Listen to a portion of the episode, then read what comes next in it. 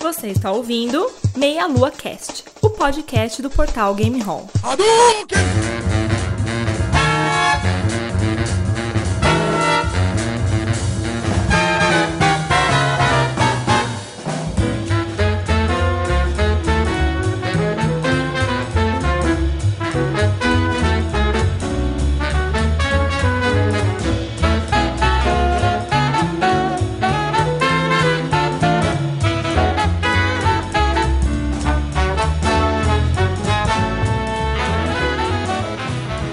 Saudações, queridos ouvintes. Estamos começando mais um Meia Lua Cast.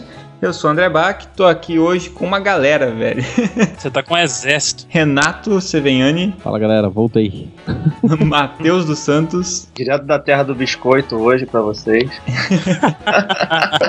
nosso convidado especial aqui, e por que não dizer, além de ilustrador, um mangaka, Mário Nakano, E aí galera, beleza? e os meus dois queridos amigos babacas do Meia Lua Cast, Caio Nobre E aí, meus caros, cara, eu nunca imaginei que eu fosse ver uma briga de bar no Samurai X, cara. e Rodolfo Cunha. Opa, e aí galera? Estamos aqui hoje para falar de um tema, então saindo um pouco dos games, finalmente a gente veio de uma leva de vários casts sobre games e falando um pouco sobre anime de novo, porque o último que a gente falou foi lá o episódio 5 sobre Dragon Ball, o primeiro e único que a gente falou, Inclusive eu tava lá. que o Mario estava lá, não é uma É, coincidência isso, afinal de contas, é nossa autoridade nipônica aqui.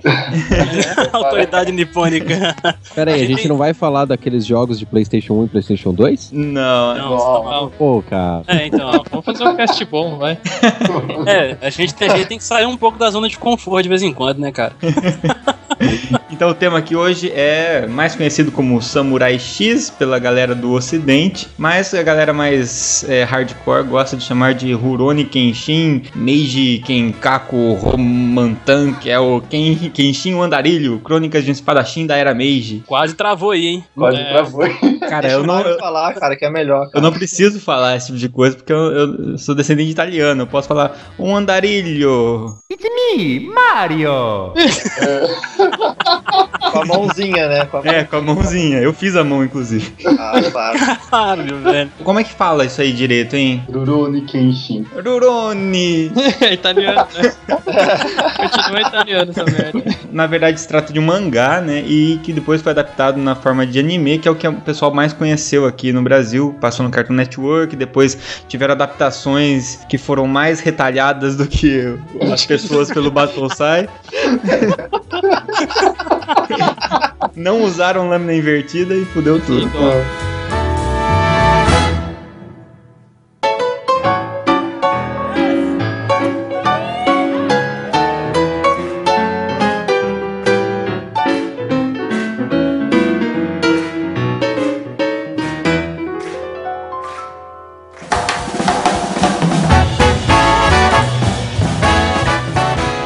bem, primeira coisa, então vamos falar um pouquinho sobre o- como cada um conheceu o Samurai X aqui, hein? O meu primeiro contato com Samurai X foi, para minha tristeza, com a Globo, mesmo que começou a ser exibido lá o anime em 1999, mais ou menos, em meados ali. E, como eu disse, foi muito triste porque na Globo eles cortaram, cortavam muito anime. Cortavam, não, cortaram, né? Demais, assim, cenas é, que tinham um pouco qualquer de cena sangue. que tinha sangue, eles cortavam. É, exatamente. Seja- Qualquer cena com sangue, eles cortaram e, tipo assim, eu acompanhei. Não foi do- desde o início, não. Eu comecei a ver já, já, já um pouco depois que tava passando na emissora. Eu peguei mais ou menos ali na época que o, o Kenshin luta com o Saito e depois já pula pro Shishio e depois foi uma confusão danada. E eu consegui ver mesmo o anime por completo e a versão sem cortes no Cartoon Network um pouco tempo depois. Acho que até a abertura não cortavam também. Eu não lembro, mas eu, mas eu acho que nessa época que tinha o Samurai X, a Globo já tinha comprado também os direitos de Dragon Ball, aí, tipo, passava tudo assim, direto, cara, os animes, entendeu? Então, mas não tinha abertura em japonês, não, né? Não tinha. Não, não, Não, tinha. não. tinha, né? Não tinha. Mas ti- tinha uma abertura genérica, não tinha? Assim, com a musiquinha nada a ver, rapidinha, né? Só mostrava a vinheta lá, Samurai X. Isso, Pronto.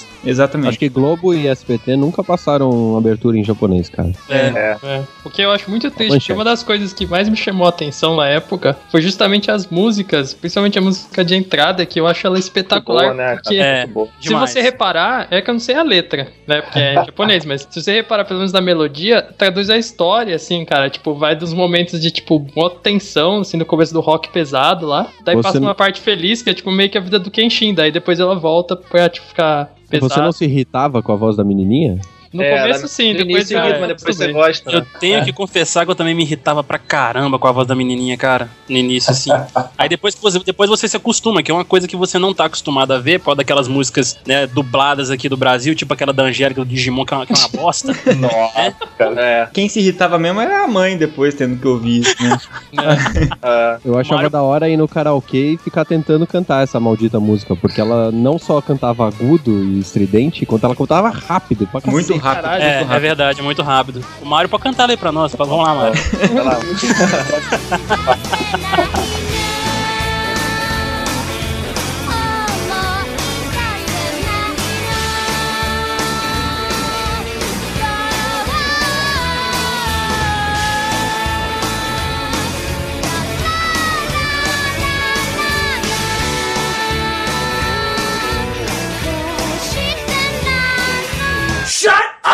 Mas eu recomendo ouvir a versão do Animetal, so- da- das músicas do, do Kenshin e de outros animes, que são muito mais legais e não tem voz estridente irritante. É, não só na abertura é fantástica, mas as músicas instrumentais durante o, o, o anime é fantástico, cara. E tem um CD, né, tem, tem a trilha- o CD da trilha sonora, e elas são muito boas. As de encerramento, inclusive, cara, também são excelentes. Pra mim, a melhor música do Samurai X, pra mim, é o, o terceiro encerramento do anime. Eu não lembro, da tem a Jojo na Kanjo, tinha aquela do Aí Larkestel. você tá forçando muito minha cabeça pra lembrar o nome da música, cara. Você falou o terceiro encerramento? É Heart of Sword. É, isso. Revolution. É isso, boa. Porque teve uma série de encerramento, né? Sete. Sete? Nossa. Mas o trilha sonora eu tinha na época as MP3, que eu ficava caçando no, no site, tinha que baixar como zip. e acho que eram 13 CDs, cara. Era coisa Caramba. Pra cacete de música. Caraca. Caramba, que isso. Eu lembro que nessa época, um pouco antes, meu colega ele tinha a TV a cabo na casa dele, assim, na época mais Locomotion, assim, ele pegava e gravava em fita cassete as músicas de anime, assim, Uhum. tipo na época de Evangelho, essas paradas. Samurai X foi um pouquinho depois, e gravava em fita cassete e eu via na fita cassete, cara. Caramba. Muita gente começou pela Globo, né? Apesar de passar no, no Cartoon Network também. É, você tinha o mangá que ele tinha um nível de violência X. Ah, que trocadilho, né? Mas não é. tinha um nível de violência legal, adequado, assim, interessante pro, pro- pro quadrinho. E depois isso já foi amenizado com anime, né? Bem Sim. como sempre é. E depois com os cortes, então tive que cortar muita coisa. Então pra Globo realmente deu bastante problema, cara. Cortaram. Tinha hora que você não conseguia entender o que estava acontecendo, porque pulava de uma cena pra outra e você só via. Falava, que porcaria isso, cara. Mas quem pôde acompanhar o anime mais com, com calma tal, com certeza gostou muito. É difícil não, não se interessar, né? E depois. E o mangá veio aqui, né? Pela JBC, eu acho que, que publicava na época. Exatamente. Isso, exatamente. Ele tá terminando de republicar nome, agora, inclusive. Mudaram até o nome, parece, né? Cara, aqui no Brasil, me corrija se eu estiver errado aí, mas começou a ser publicado em 2001, até depois do anime mesmo, não foi? 2001. Foi depois. Exatamente. Foi O depois anime é de 99 que começou na Globo. É. Eu chegava num, num lugar perto de casa lá e eu fui comprando tudo certinho. E aí chegou uma hora que a banca pulou, como acontece. E aí não consegui achar aquele, aquele lá e pulei um, depois não consegui mais achar e larguei um monte de colecionar, cara. Mas eu, eu queria muito, porque foi dos mangás que eu já li mesmo, foi um dos melhores. Muito bom. Meu primeiro contato com Rurouni Kenshin foi no mangá mesmo, lá em 2001. Eu não assisti o anime, não sei porquê, eu não peguei nem na Globo, cara. Que bom, cara. Eu vi um pouquinho lá no Cartoon Network, quando eu vi a primeira cena, assim, o, o Kenshin andando no corredor, com uma espada na cintura, eu falei, meu, que porra é essa? O que essa menina vestida de rosa com uma espada? Não existe mulher samurai. Cara, do Kimono Rosa, né, cara? O ma- o mangá é preto e branco, não dá pra saber que é rosa, É. né? cara? Exatamente. Quem é essa samuraia? Samurai, que negócio absurdo é esse? Pra quem tinha gatinho, hein, cara? É igual os irmãos Hanson, né, cara? Ah, não foi no Cartoon, não. Foi num evento de anime que eu tava assistindo e o som era original. E a voz do Kenshin, ah, no original, é uma mulher que faz também. Cara, isso sim é insuportável e irritante, cara. Ué, E era, o você também, né? que era uma- É, isso é coisa normal no Japão, cara. Tudo É. moleque faz, cara. Esse- esses traços femininos aí do Kenshin mesmo, que o Mario falou, que realmente ele parece uma menina, se você for olhar, é, é assim porque tem uma história por trás, uma curiosidade, acho que muitas pessoas acho que não devem saber, que o Kenshin, ele foi baseado numa pessoa, num retalhador famoso que existiu realmente, que chama Gensai Kawakami. Eu não sei se você sabe, Mário, Não, mas não ele, ele realmente existiu e o Kenshin, a aparência do Kenshin foi muito baseada nele porque ele realmente ele tinha traços femininos também e ele também era um retalhador. Tinha, tinha mais notas no Ai. mangá que explicavam isso, né? É que ela realmente tinha traços femininos, esse cara aí. Que era, Ele era tão gatinha que retalhou o coração dos vários homens, cara. Tá? Esse André tá demais, né, cara? Mas daí eu comecei a ler o mangá mesmo e fui. Foi mais na, feliz. na prime- fui naquela da JBC ali na primeira edição mesmo, acompanhei inteiro, cara, e foi super legal. É porque o Mário é japonês, ele desdenhou da cultura brasileira quando começou a passar aqui. Posso ser hipster babaca, então? É, o hipster.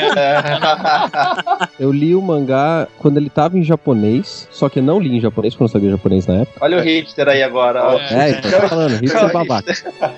Que um amigo meu gostava muito da série, era a série preferida dele. Ele tinha os, os, os 10 primeiros volumes do mangá japonês. E aí ele baixava em TXT só os diálogos na Caramba. internet.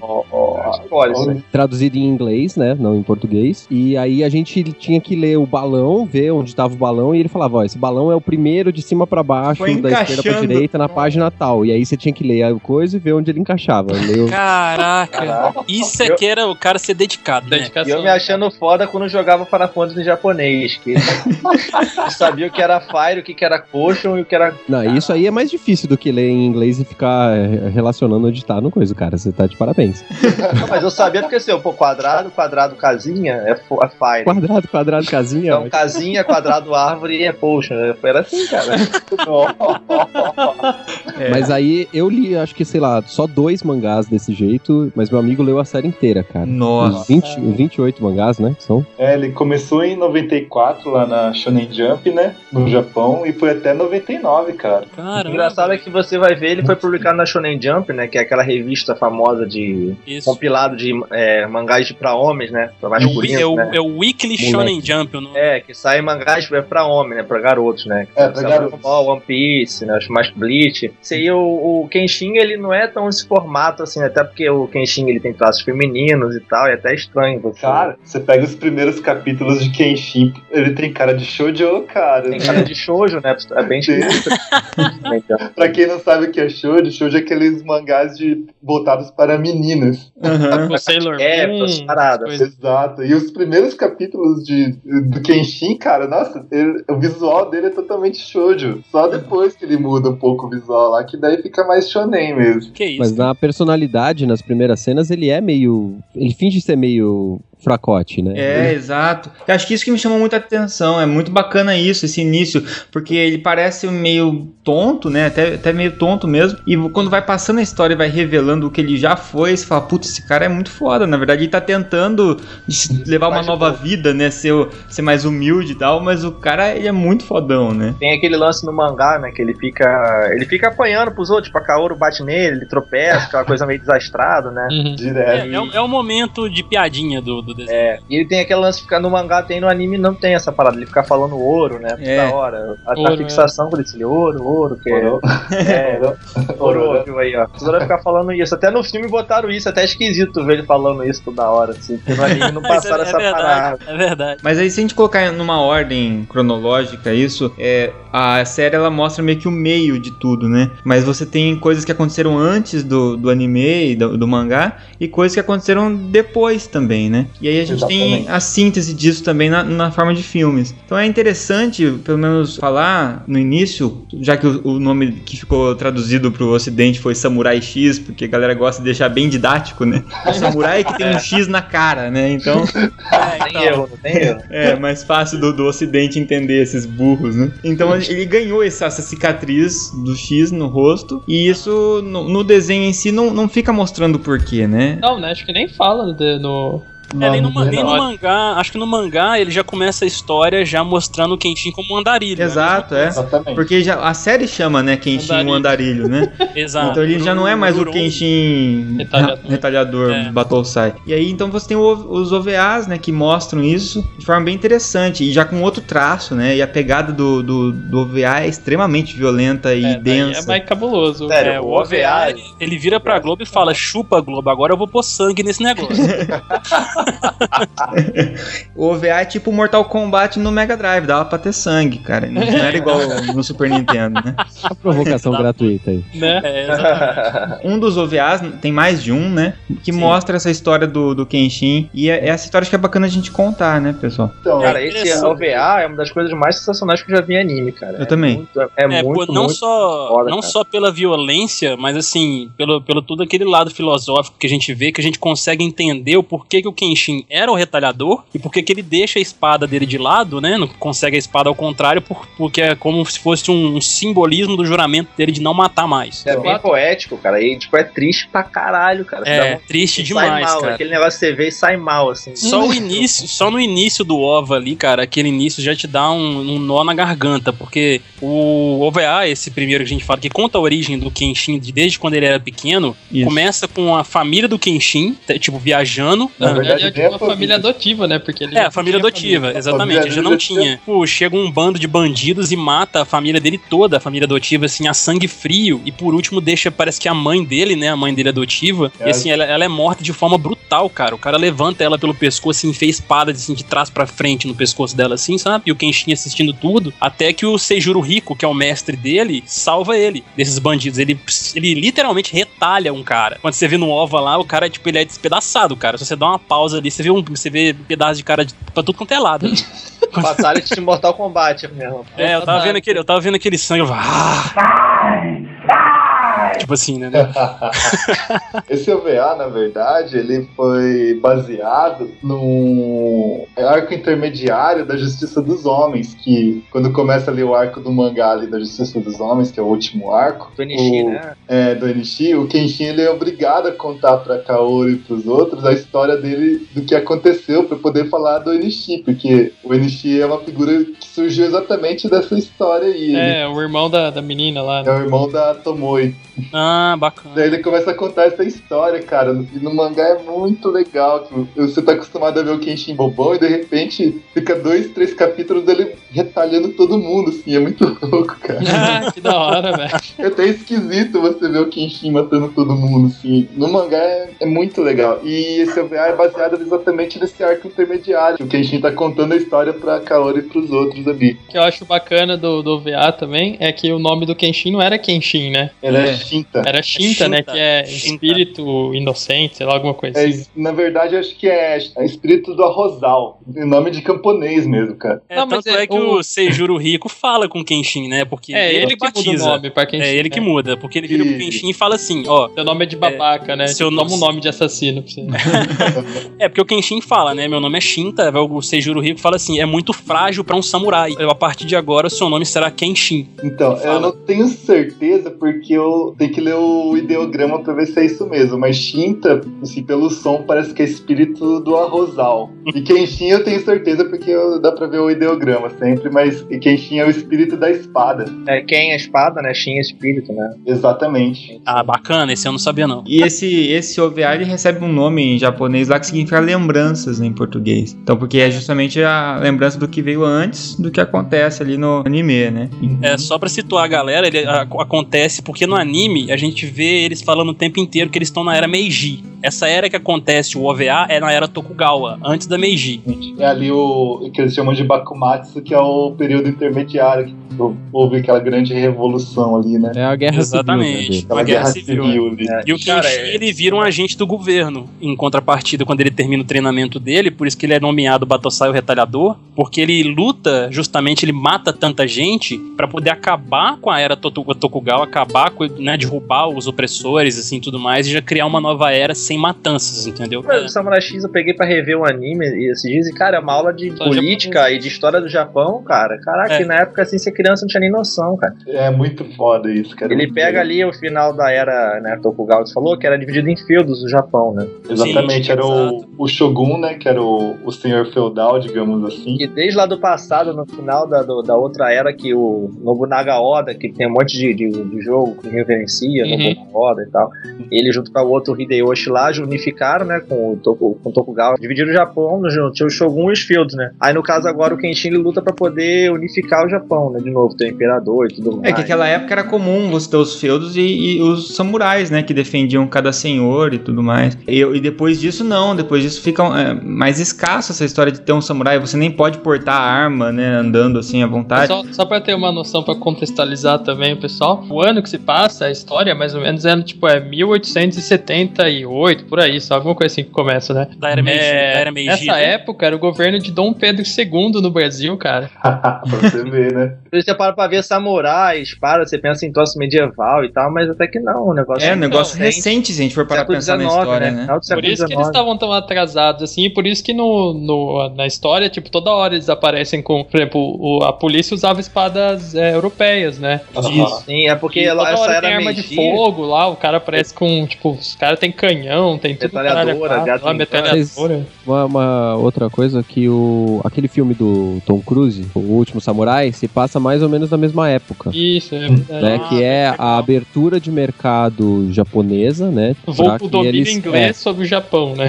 É, é, na, na verdade o domínio acontece por causa das armas, não Sim, É. né? Não, domínio econômico, né? Mas porque o o americano... Japão estava fechado durante muito tempo pra tudo que vinha de fora, não só da É. Europa, né? Tipo, Uhum. É, que viesse da. China, etc, tudo fechado. Uhum. E aí quando eles abrem os portos novamente e entra aquele monte de arma, e aí acontece essa bagunça, né? Bagunça. durante uma das coisas da reforma da era Meiji, né, que foi a que o- aparece no início do anime, que é os primeiros 10 anos da reforma Meiji, é, teve a abertura dos portos, justamente ali, as armas, e eles começam a imitar o ocidente, né, pegar coisas da cultura. Então você já vê é, as pessoas de terno com aquelas roupas, e Uhum. eles começaram a copiar coisas da cultura europeia, muita coisa eles copiaram, o, o formato de exército do inglês, é, as roupas, eles copiavam as roupas dos franceses, então é muita parte histórica mesmo no anime ali. No final desse OVA que a gente assiste, ele tá lá já com a cicatriz na forma de, de X. Ele já promete nunca mais ser um retalhador e tudo mais. E aí que ele se torna um andarilho, e também porque mudou a era, já não é mais uma era que teoricamente dependeria de tanta violência, apesar que depois a gente vê que não é bem assim, né?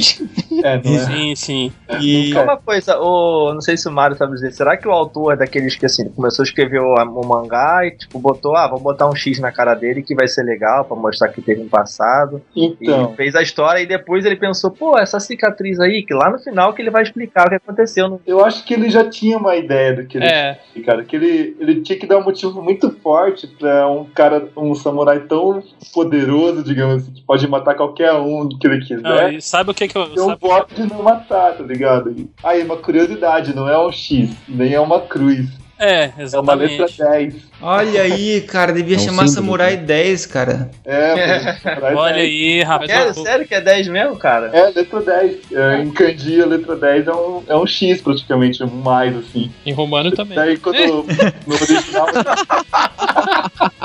é, em romano também. Eles copiaram dos romanos. É, bacana que essa questão do X que ele ganha, e ele não, tipo, simplesmente duas pessoas chega lá e corta a cara dele e faz um X. Não. Quando ele tá matando muita gente, um dos caras que ele enfrenta, que faz o primeiro corte na cara dele, e a pe- segunda pessoa que faz esse, esse- o, o- que completa, né, o X, na verdade, é uma mulher que ele conhece um pouco depois, que ele vai descobrir que é a, era a mulher do cara que ele matou, que fez a prime- o primeiro É. corte no rosto Sim. dele. Aí ele começa a conviver com essa mulher no- na metade do anime ela sabe que o que ele fez. Mas ele não sabe que foi ela, né? Exatamente, exatamente. Sim, não é no final, foi, quando né? aquela mulher morre porque ele mata ela no final, né? Uma, uma coisa legal é que ele não muda do, do nada, assim, tipo, ah, ele matou a mulher, ele foi e mudou, não vai mais matar. Não. Quando ele tá convivendo com a mulher no OVA, você percebe, cara, que, tipo assim, Uhum. quando eles começam a conviver no campo, Sim. é, o Kenshin, vocês reparem pra você ver, isso é uma coisa até meio simbólica do, do, do OVA mesmo. Quando ele tá dormindo, ele não dorme deitado, ele senta e deixa a espada encostada no ombro dele. A partir do momento que ele vai mudando a forma dele de pensar que a mulher vai mostrando pra ele o outro lado da vida, digamos assim. Uhum. Aí ele já começa a se. É, né? Aí ele já começa, aí ele já começa a dar- dormir mais tranquilo. Ele deita, entendeu? Tipo, no, no colchonete, ou sei lá como é que se chama naquele negócio lá. Tipo, a partir disso aí você começa a perceber esses pequenos toques assim que o anime te dá, como o Kenshin tá mudando, entendeu? Voltando rapidinho, só que o Matheus falou do X, eu acho que no. Ele já tinha uma ideia assim, porque inclusive tem essa questão, acho que é tipo, sei lá, uma lenda japonesa, né? Que quando. Que ele até conta. Que quando você sofre um ferimento que é carregado de muita emoção, a, Muito é, rancor, a né? cicatriz nunca termina, né? de- Isso, ela nunca cicatriza, na verdade. É, tanto é que o- a do Kenshin ela sangra pelo OVA inteiro. Assim que ele conhece a Tomoe no OVA, é, no final do episódio lá, de um dos episódios do OVA, né? Que são quatro episódios. Eu lembro que ele pega um cara assim, luta com um cara que tem até uma corrente, uma luta bem maneira até. O cara tem uma corrente, ele luta com o cara na chuva. Aí ele Sim. vai, puxa o cara com a corrente, ele puxa a espada e corta o maluco no meio, assim, igual manteiga. Ah, é. Aí, Foi bonito. Tá no meio da chuva, né? Muito bonito. Aí, tipo, que vai e começa a passar em tudo quanto é lado. Aí nisso a Tomoe, né? Que é a garota que ele fica Uhum. convivendo, que o Kai falou e tal. Ela tá passando na rua, assim, na chuva com, a- com a guarda-chuva. Aí, tipo, que começa a chover sangue nela, literalmente. Aí ela pega e, tipo, viu, o- esse deve ter, uns, cara, mais de 10 anos. Eu nunca mais esqueci essa frase. Ela pega, olha pro quentinho assustada e fala: ah, você é mesmo esse que faz chover essa chuva, essa chuva de sangue. Pega e acaba o episódio assim, eu, caralho. É bem isso aí mesmo, tipo, faz meio, não faz muito sentido, assim, né? Tipo, Ei, É mata. bem poético. Foi tipo uma cantada, né, cara? é. E olha porque funcionou, tocou o coração do Matheus, olha só. Nunca mais esqueci essa frase.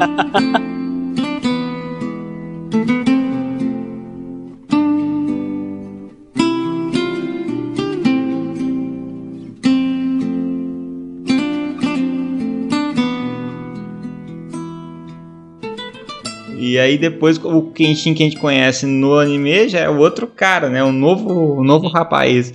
E ele meio que foge desse passado dele, né? Ele tenta da melhor forma possível evitar voltar a ter que fazer o que ele fazia antes, né? Só que vários momentos do, do anime, ele é for, ou do mangá, ele é forçado, né? Tipo, os vilões são bem inclusões, eles ficam testando. Em alguns casos eles falam assim: "Não, volte, vo- você vai ter que voltar a ser o retalhador". Fala: "Não, não vou voltar". Não, vai sim. Aí sequestra conhecido, ameaça a vida de quem ele é sempre assim. Mas o Kenshin, ele é meio, ele é meio malandro também. Ele fica com esse migué de que não quer matar ninguém, igual o Batman aí. que- esses caras que. Esses, igual RPG, que os caras botam na ficha defeito pra ter mais ponto de atributo. Aí bota lá, é código de honra, tá ligado? Aí bota lá. Aham. Ah, eu vou É ganhar mais.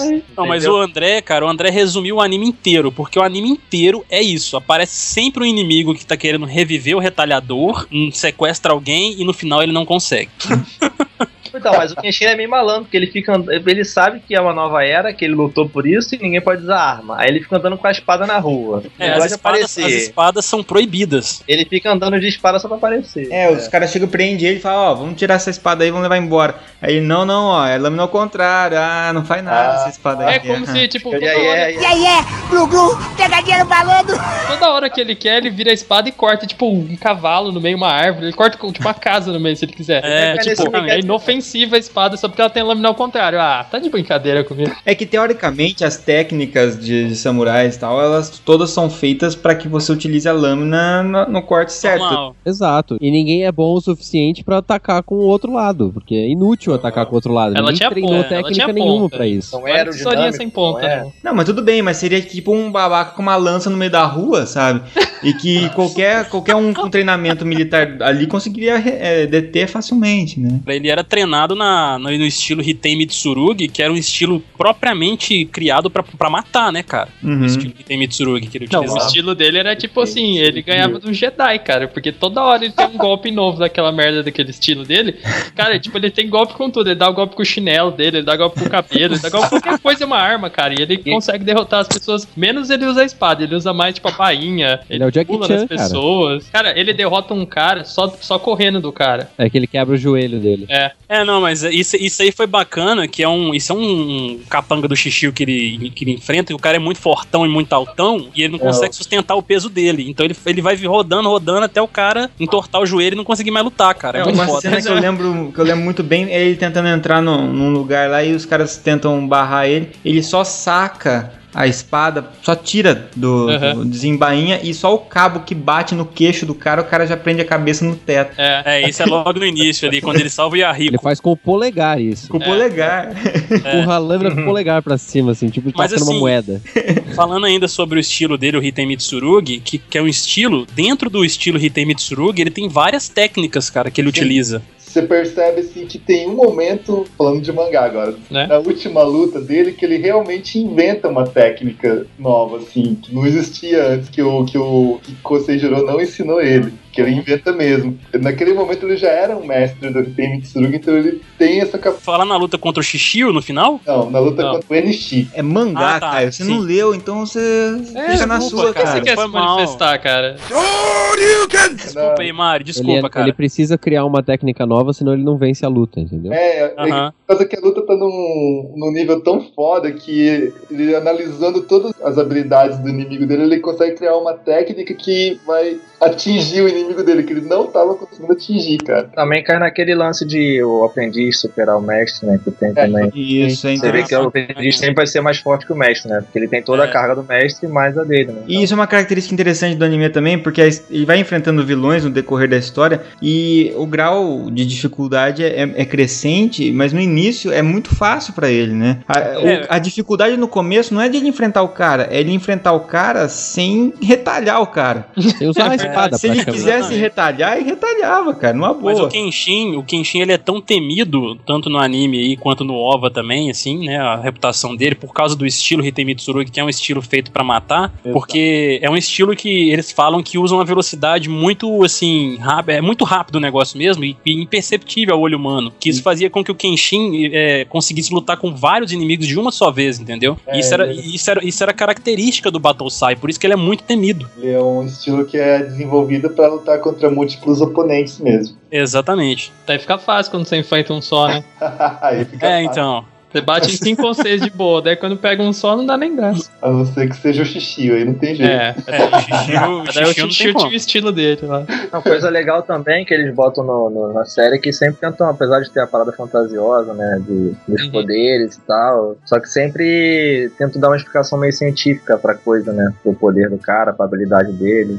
Isso é interessante, tentam justificar. Tipo, aquele cara que tem poder de. é, usa listas no braço, aí parecia que o braço dele era maior, ele usava, confundia o cara com ilusão de ótica, Uhum. Exatamente. O Ele Rania. do bando da Osh. Aí tem o próprio Nishi, né, que o lance do cabelo branco dele foi por causa do trauma que ele viveu e não sei o que. É o ódio tão imenso dele que deixou o cabelo dele É. branco. Ele Ah, mas tenta tinha, tinha alguns inimigos que não tinha muita explicação, não. Por exemplo, o Jin, o Jin Yudo, que aparece no, logo no início do anime mesmo lá, o que ele tinha um né? poder de, ele tinha um poder de paralisia, cara. Com os olhos, assim. Ele olhava pro Então, oponente. Era um tipo de hipnose, no mangá explica direitinho. É, fala, é um É. tipo de hipnose, não é tipo que ele paralisava com o Ki. É, no, no- eu lembro que tinha as notas de rodapé assim do, da versão brasileira do mangá que dizia que foi por causa do, do Gambit que o Nobuhiro Atsuki fez Falta do Gambit. Mas É, parecia né? Não, é que ele se inspirou no Gambit, ele gostava de Marvel, ele se inspirou Meu, no Gambit. o Vai ver que ele tem até aquela roupa por baixo, o cabelo igual. É, igual. Curiosidades do Atsuki, cara. Ele é muito fã de Marvel Comics e ele tem vários personagens inspirados em personagens da Marvel, cara. Tem um que parece o Hulk, né? Aquele fortão luta com o Exatamente. Cospe Fogo, luta com o Samusuke lá.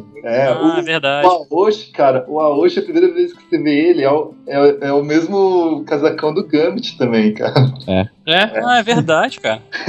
O que, que você acha que é Samurai X? É X-Men a parada. Ah, olha aí.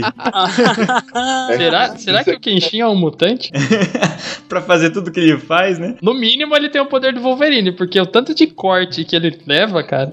É, e depois quando você vai olhar, não tem nenhuma cicatriz no Nem a corpo. roupa, a roupa dele regenera sozinha. Nunca vi ter o cano de kimono.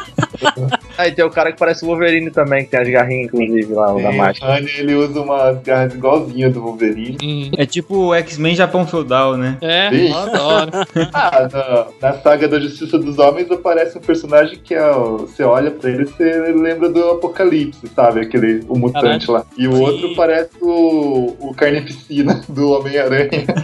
Caraca, maluco. É, mas é legal tu ver isso na- no meio da cultura japonesa, assim, que geralmente o japonês ele é muito, ah, assim, a cultura e tal, você vê o cara botando coisas assim do ocidente, Marvel. E isso facilita difundir, né? Deixa o mangá, o mangá mais palatável pra galera do ocidente, né? Acho que é por isso que a gente gostou tanto na época, né? Exato. Sim. O cara tem que exatamente. criar 28 volumes, velho, de história, e criar personagem pra tudo. Vamos copiar um É, mas design vai- aqui, não vai fazer diferença, né? É, pô. Homenagem, pô, homenagem. É do outro lado do mundo, eles nunca vão saber, né, que eu fiz isso.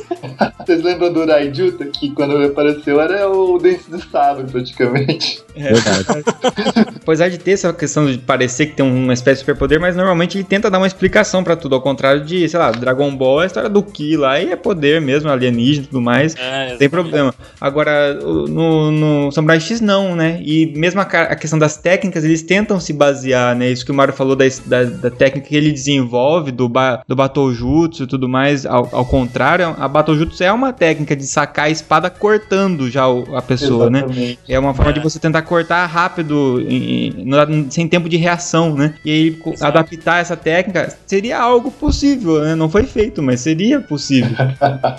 Exatamente. Não, tanto é que, tipo, essa questão da explicação que o André tá falando aí, a técnica do Shishio, que ele consegue utilizar a espada flamejante dele, tem um momento no anime que ele explica que a espada dele, que ela foi feita pelo Shaco, que a gente vai falar um pouco mais pra frente ainda, né? Que é o cara que forjou a espada do Kenshin também. Ela absorve o sangue das vítimas dela. É tipo como se fosse o combustível pra ele poder criar aquelas chamas que ele usa no- no- nas lutas, entendeu? Não era ele, óleo, ele mesmo não, explica. cara? Era a gordura do Não, ele era a gordura do corpo das pessoas. É, isso mesmo. É, tipo, Ele só mata gente fininha e magrela. Da onde ele tira essa gordura toda, cara? Tinha que matar porco, né, cara? Pra quem matar gente, né, Aí cara? derrete a espada, então. né? Tinha que matar os porcos capitalistas. Olha só, rapaz.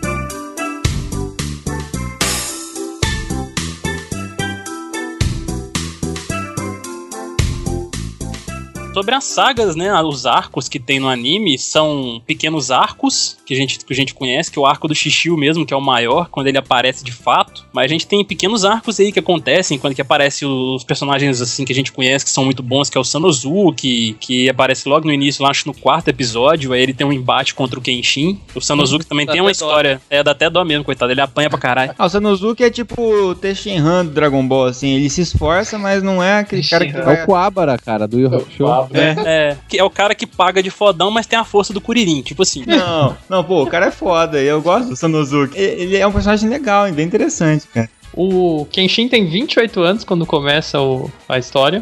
Exatamente. A Kaoru tem 17 anos. Olha que safadão. dela tem uma voz de velha. Ela tem 17 anos. O Sanosuke acho que tem 19. O. Yahiko acho que é 10. É, o Yahiko tem Faz 10. sentido, 10. E a Rico é o Kuririn, cara. Não, não, mentira. O Yahiko tem 12 anos, porque termina a história em 3 anos e daí ele faz 15 anos no final. No anime, isso tudo acontece em uma semana, né? É, basicamente. O bacana é assim, começa lá a história e ele se aproxima da, da Kaoru e do Yahiko, né? Foi a primeira amizade ali que ele faz e passa a conviver. E a partir daí que começam a, surgir os grandes problemas. Porque no início os probleminhas são bem menores, né? É, É, vamos matar um bandidinho ali, né? Inclusive, é engraçado Qual que cara, aquele dojo lá da Kaoru, né, do Kamiya Kashin, que ela quer divulgar o É. estilo, blá blá blá. Caraca, aquilo é uma, é uma pensão da Manjuana que, caraca, todo mundo vai Todo começa mundo a morar. vai lá. Ah, legal, você tá passando fome. Vem cá, vamos morar lá com a gente lá tranquilo. Não, vocês, cara, não faz fome dia Não, todo, e não detalhe trabalha, que não tem nenhum nada. aluno que paga, porque o Yahiko mora lá de graça, come de graça e não paga pra treinar. É, Tipo, exatamente. da onde surge dinheiro, cara? E sabe o que, que é o pior nesse, nesse estilo, nesse, nesse Kamiya Kashin? É o estilo. Porque fala que o Kamiya Kashin é foda e o pai da Kaoru realmente ele era foda. Que tem uns episódios que mostram uns flashbacks aí dele enfrentando um cara lá, inclusive, que treinou com ele. Aí a Kaoru, tipo, eu sou a mestra do Kamiya e apanha pra todo mundo, cara. É, mas no, no, no anime eu acho que eles tratavam ela como mestre, mas no, no mangá ela não era mestre ainda. não, ela não era. Ah, Ah, não Ela pode é usar espada de verdade, pô, tem que usar aquele pedaço de madeira. Que que faz o quê? escroto, né? Que eles vão, vão invadir a mansão dos traficantes do mal que comercializam drogas. Aí chega lá os caras cheios de espada, tudo BDS, aí chega ela e a Rico, tipo, duas É, crianças isso- com os isso é bambu foda. na mão. ó, É, Ela- não, ela ainda vai com um boquém lá, né? Com um bokuto, que é um- uma espada de madeira maciça, né? É, Agora o Yahiko. dói pra caralho. Que dói pra cacete. Agora o Yahiko com um shinai de bambu, cara, com arte. rolo de mas- jornal dobrado, batendo. É, isso é uma coisa que faz parte da filosofia do estilo deles, Sim, né? Que não sim. pode usar espada real mesmo, espada É, de verdade. exato. É, proibido, primeiro, né? Proibido por lei. É, É, proibido por lei e também faz então parte eles do tiveram que estilo. improvisar. é, é uma, É. uma escola, né? Tipo, é, a é uma espada lei. que defende, não é? A espada, espada que é, É, protege, é uma espada que protege assim. a vida, exatamente. Tanto é que o Kenshin no início do anime anime, quando eles tem, tem aquele primeiro conflito lá, ele fala que a filosofia da Kaoru é tipo uma filosofia com, com a qual ele pode viver. É, Por isso que ele não vai assim, embora. É uma filosofia, tipo, de merda, porque espadas são feitas pra matar, mas eu gosto mais dessa de proteger as pessoas. Exatamente. É, não, ele- fala isso. É, É, não tão, não tão ríspido quanto. Ele é mais educado que o Rodolfo. É. Ele é bem mais do cara. Pelo menos espartano. Não, é legal que, que eh, parece que ele- eu não lembro como é que é a fala no desenho, mas eles trabalharam isso melhor no filme, que ele vira e fala. Ele fala de uma maneira até, até mais bacana, que ele fala que a espada é um instrumento pra matar. Quem mata, na verdade, são as pessoas. Aí vai ele fala toda essa questão do estilo do Kamiya Kashin, que não sei o que, não sei o que, não sei o que. E aí tenta dar uma moral pra, pra, pra Kaoru. É, não, não, seu estilo é, é. bacana também, viu? O meu é foda, mas o seu é legalzinho, bacana. Se eu quebro um galho, né? Não, e eu fico com dó do Yahiko, né? Porque o sonho do Yahiko era ser o Kenshin. Só que ele É. tem que aprender o estilo bosta. Tipo, ele nunca vai ser um nada na vida, sabe? nunca vai ter a história do Yahiko andarilho, sabe? Não, apesar que a Rico tem, tem seus momentos bons, né, cara? Ele Não, tem tem, uma ele é historinha esforçado. curta também depois. Ele tem uma historinha curta assim. É, Yahiko no Sakabato, o nome desse Mangá, mangá. né? Isso é um mangá depois, né? É, É que, ele- essa que ele recebe a espada ao contrário, né? Ele, Também. recebe- ele ganha a Sakabato do Kenshin. Só de você ter como item de colecionador, você já é foda, cara. Mas no mangá, cara, o Yahiko ele fica muito forte, velho. A técnica suprema do estilo Kamiya Kashin. E essa técnica suprema é muito apelona, cara. É um- uma técnica de bloqueio da lâmina. Então ele pode bloquear qualquer ataque que ele quiser. Caramba. É muito apelão. É comum ter esse desbalanço do herói com o resto, né? Dragon Ball é assim, e os outros também. É legal que o mangá tenta manter um pouco mais, né? Exatamente. Mas, É. cara, é uma diferença assim do, do anime e do mangá que eu percebi logo no comecinho, que eu li o mangá, né? E esse tempo atrás a minha menina quis assistir o, o Samurai X, né? O anime. Essa é minha filha. Essa é minha filha. eu comecei a assistir com ela e qual foi a minha surpresa quando eu vejo duas menininhas junto com a Kaoru lá e eu pergunto pra ela, ah, mas o que, que é essas meninas aí? Ah, é as irmãs da Kaoru. Como assim, irmã da Kaoru? A Kaoru não tem irmã, a Kaoru sozinha no dojo dela. É, mas na verdade, ali no anime, aquelas meninas realmente não são irmãs da Kaoru, não. Elas são, tipo, acho que netas daquele, daquele velho, médico é, lá aquele do velho. Não existe. Então, tipo, o velho É, não não existe, no, no mangá e nem as menininhas não existem. É, que- É. Eu nunca entendi o que aquele coroa faz. Ele vai lá na pensão também comer de vez em quando, já que É. é tudo liberado, aparece, vai embora. A única médica no mangá, até onde eu sei, é só a Megumi. É só a Megumi. Aquele tiozinho, ele até aparece, mas ele aparece muito rápido, assim, só pra conversar com a Megumi assim, de vez em quando, e, e- e ele não fica aparecendo direto no dojo lá, cara. É, tipo, ele não é, tipo, amigo deles, ele é um médico, na verdade, ele é o médico da vila. Exatamente, ele não é amigo dele. É, o interessante, né, cara, é que depois dessa parte do Sanosuke que a gente comentou, já entra a parte da Megumi mesmo, que ela aparece de repente, aí a gente é introduzido ao. A gente é apresentado ao Aoshi. Cara, eu não gosto os- muito do Aoshi, não, pra falar a verdade. Ele A era gangue- estiloso e tal, Ele é marrento, né? marrento e tal, mas eu não curtia muito, não. a gan- e a gangue dele também, né? Os Oniwabanshu, É. o nome da gangue. A gangue é bizarra demais. É, a gangue é escrotaça, os caras é aquele esquisitos, cara. gordão lá, é o mais tosco de todos os inimigos da história toda, velho. Mas é legal o arco do, do Awashi maneiro. Aí É um- entra é a um parada do. bom. E tem uma curiosidade que eles, obviamente, que eles iam cortar no anime, que no mangá eu vi, quando eles, quando eles matam todos da gangue do da gangue Oni, né? E só sobra o Aoshi, quando ele enterra os amigos dele, no mangá mostra ele indo pro túmulo com as cabeças de cada um deles É, na- é. nas mãos, No assim. ó. mangá mostra a cena carregando a As cabeça. cabeças. No- já no, no anime, não. No anime, obviamente, eles cortaram e já colocaram já no túmulo. Ele lá Já de aliviaram, já, né? É, É. exatamente. Aquele, aquele cara lá, o malucão que eu esqueci o nome, metralha todo mundo e o Kenshin Canho. Acaba que salva por conta de- da distração que o Aoshi... Essa parte tem uma caras diferença também do anime do mangá, que no, no mangá a munição dele acaba. Exato. E no Sim. anime o Kenshin corta o, a, a manivela que era tipo um Aí gatilho. um ga- é, aí cai acho que um, um pedaço do cartucho na, na parada e trava o carregador, né? Aí Aí o o Aoshi... cara chega lá, não, olha, eu tenho uma Gatling Gun aqui, say hello to my little friend, né? Puxa. da de Tony Montana lá, né? Boa referência, boa referência. Aí o Aoshi vira inimigo mortal do Kenshin a partir daí, jura vingança, né, pra ele pra sempre. Aí a gente entra no outro personagem bacana que é o Saito, né, cara? Esse Saito eu é acho hora, muito esse foda. Esse é muito massa, Esse é, esse é do meu time, tá ligado? Dos, dos, dos caras. É. Ó, maluco. Esse é, o exatamente. Vegeta. Esse é o É, Vegeta.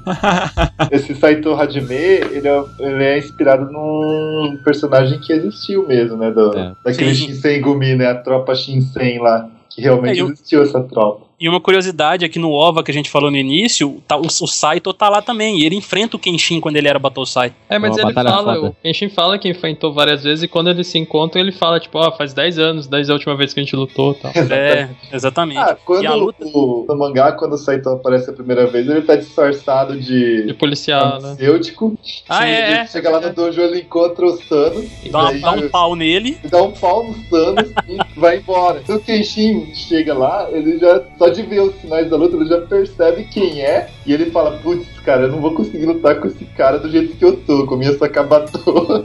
Ele até bate na parede pra ver como é que tá a força Não, e, tu- e- e tudo isso fazia parte de um plano do Saito, porque ele queria fazer o, Ken, o Kenshin se tornar o Battlesai de novo, não por uma questão de vingança ou se testar. Ele queria fazer o Kenshin se tornar o Battlesai pra poder enfrentar o Shishio. Sim, pra ser Exatamente. aliado dele, né? Pra eles irem pra Kyoto enfrentar o Shishio, né? É, tinha, É. tinha um certo prazer também, assim, né? Porque eles lutaram teoricamente até a morte, daí eles foram interrompidos, mas, tipo, esse era o objetivo primário que ele se distanciou um pouquinho, assim, aquele momento do calor da batalha, É. assim. É, a história do Vegeta que o, que o Renato falou, É, né, cara? Até depois poder lutar finalmente comigo e eu derrotar o grande Battlesai e me provar o melhor samurai da, da história.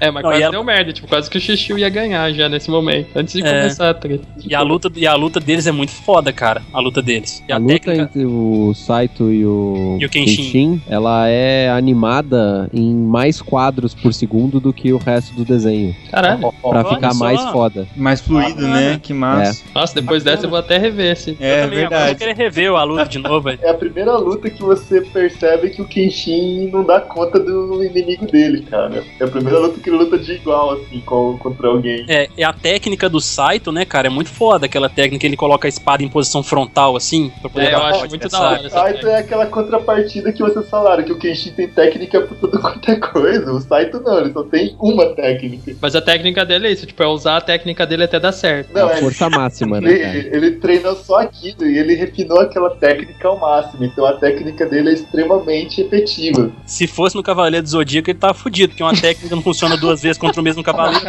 Mas é mentira, porque o porra do Seiya só tem uma técnica também e derrotava todo mundo. Aí a partir daí começa a desenrolar aquele, aquela pancada de eventos de uma vez, né, cara? Que ele pede a ajuda do Kenshin pra poder ajudar o governo lá, que o Shishio tá querendo derrubar o governo, querendo tomar controle do, do Japão inteiro e tudo mais. É, quer incendiar Kyoto. Eles querem incendiar Kyoto e Tóquio. bombardear Tóquio, que é aquele navio de guerra deles lá. Também que o Kenshin, várias vezes ele, por ter sido herói de guerra, no lado da, da unificação, o próprio governo tentava levar ele pro governo. Chega aí, cara, te, te É. dá aí um posto de comandante do exército, você vai, ser, vai ter título de tal, de governante. Ele, não, não, valeu, deixa eu ficar aqui na minha de boa e tal. Ele não queria se envolver mais com esse tipo de coisa, né, cara? Ele só, ele só se envolvia realmente quando era necessário, quando não tinha jeito mesmo mais. Tipo esse caso aí que forçaram a barra pra ele ajudar. Tanto é que a gente é, a gente é apresentado a um outro personagem que eu acho foda, apesar dele ser mal, que é o Soijiro. Você gosta daquele menininho lá? Não, aquele cara, ele, ele, luta, ele, luta, ele luta pra caralho, velho. Sim. Que isso? A luta, dele com, a luta dele com o Kenshin no anime e no filme, cara, que é no segundo filme que eles lutam, ou ficou sensacional, cara, a luta dos dois. Ele é que é super rápido, não é? É. exatamente. Porra, ele mata o governador na carroça em movimento, cara. Cara, tipo, cara, parece que ele tem, assim, tipo, 8 anos, tá ligado? Ele Não, é ele- muito menininho, assim, é muito tosco, e daí ele tá sempre sorrindo, porque, tipo, ele não tem emoções, né? O poder dele é, na verdade, não tem emoções. É, ele, ele tem uma historinha por trás dele ali, que ele era. Ele é um era- psicopata, gente. É, Não, ele, mas- ele era, ele era renegado pelos pais e tudo mais, assim, quando ele era pequeno, e o Shishio encontrou ele, induziu ele a matar os pais dele e fez ele se transformar no que ele é hoje, tipo, sem emoções, sem emoções e tudo mais, assim. E ele meio que se tornou um assassino perfeito, porque ele é frio. A técnica dele, quando ele luta contra o Kenshin mesmo, em Kyoto, né, que eles lutam em Kyoto, Uhum. quando, ele, quando ele encontra com o Saito, eles vão pra Kyoto, aí eles conseguem encontrar o esconderijo do Shishio lá, aí ele desafia o Shishio, o Kenshin, aí ele, não, ele dá a espada dele pro Soijiro e fala, ó, vocês lutam aí e eu vou embora. Tipo É, na assim, verdade, isso aí é antes do. do... é, é antes. É antes dele chegar em Kyoto. É. É, é antes, exatamente, isso. É na vilinha lá, uma vila É. aquele cara Aí- grandão tava com- dominando. É, o cara do joelho. É, que- que exatamente. Ele é gordo. Aí é bacana, cara, que a luta deles é muito legal. Até o Shishio vai meio que narrando a luta enquanto ela acontece, que ele fala que isso, isso ali é uma luta de técnicas, porque os dois têm uma velocidade basicamente igual, ele e o Kenshin. Então seria uma luta de técnicas. Aí termina a luta com a espada dos dois quebrada. Na verdade, a do Soijiro trinca, né? E a do Kenshin é cortada no meio. O cara nunca. É. Será que é possível cortar uma espada no meio? Vamos aqueles, aqueles Meatbusters pra ver, né?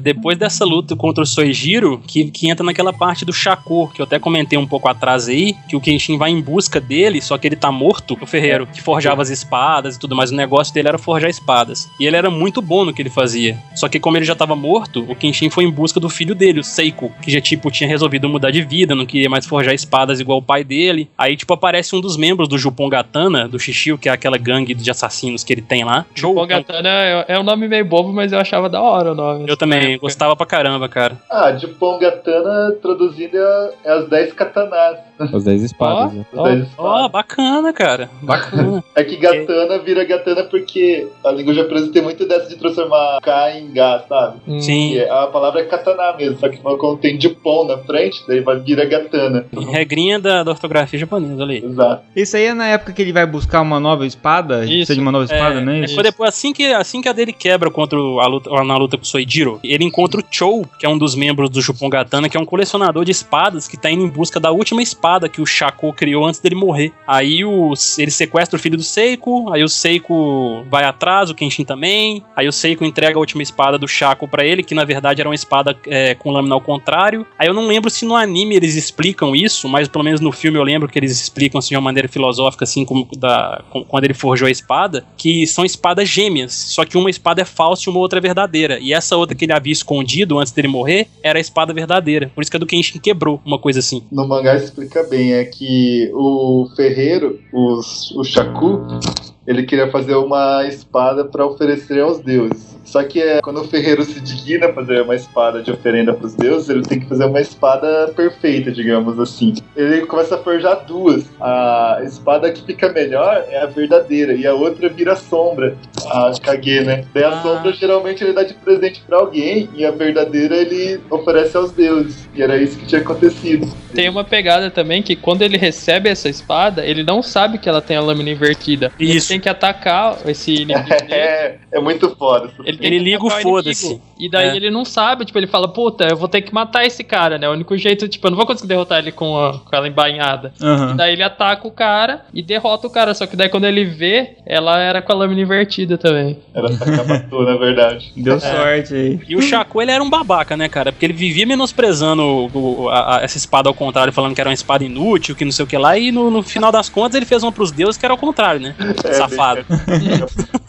Essa luta é muito legal porque o Kenshin tava sem a espada dele, É, tava lutando contra um cara que tinha mais de 10 espadas escondidas no corpo. É. não, foda, o Kenshin ele tava lutando com a bainha e com um, um toco só da espada. Tinha um cabo e, tipo, só um palmo de lâmina, assim. Palmo de Ah, é verdade. Ele tava com a espada quebrada. E ele chega a derrotar uma das espadas do cara, ele derrota, tipo, o cara ataca e ele embainha a espada do cara, tá ligado? É muito foda, cara. É foda, velho. É é o Kenshin, né, cara? Kenshin. Então, essa Como é que ele embainhou a, a espada do cara se a bainha dele era pra uma espada invertida? E a largura da coisa não, não, não bate? Não, mas ele só. Não, só é a mesma- é a ponta, mesma coisa, a espada é. A espada não é igual, a, a lâmina Ele só, só, que é inver- ele só invertida. inverteu, ele só inverteu o Só o corte. corte que é invertido. Não, mas ele, ele, Não dá pra ele fazer isso, pra gente. defender daquela espada que é uma tipo um chicote. É, que ele Daí ele só tampa a ponta da, da espada do cara pra poder atacar. Encaixa ali. Ah, encaixa tá. pra prender ela ali.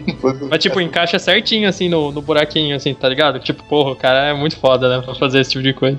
Aí no meio desses eventos aí que o, o Sanosuke encontra o, o monge Anji, né, cara? Que ele aprende a técnica do punho. É, o homem, né? É, O Taino Kiwami, que é outra técnica pelona também. É muita- aí, além da- muito aí, papelona. mas a, a explicação dela é muito foda, né? Aí aquele muito lance da foda, física cara. de novo, né? Que ó, ele tenta botar física, uma explicação científica na parada, né? é que você dá o primeiro golpe pra, tipo, diminuir a, a tensão de resistência do material e dá o segundo golpe, né? É, teoricamente ele tem a ação, a ação e reação, né? A lei de Newton lá, né? Ação e reação. Então ele vai bater e vai receber a reação do, do, do corpo do cara na mão dele, né? E vai diminuir Sim. o dano. Aí ele bate com a falange do dedo antes, né? Pra destruir a resistência do objeto, né? Do, do cara. Uhum. Depois ele vai, dobra a mão e pega sem a resistência e, tipo, vai o dano todo no cara, força todo no cara. É Mas você sabe que isso é usado em munição de tanque de guerra, né? Olha aí. Porque os tanques, a blindagem, normalmente você não faz uma blindagem que é uma coisa muito dura, você faz uma coisa que ela é quebradiça. Então quando dá o primeiro impacto, essa coisa quebradiça absorve todo o impacto. E daí quando dá no- na segunda blindagem, daí essa é muito dura.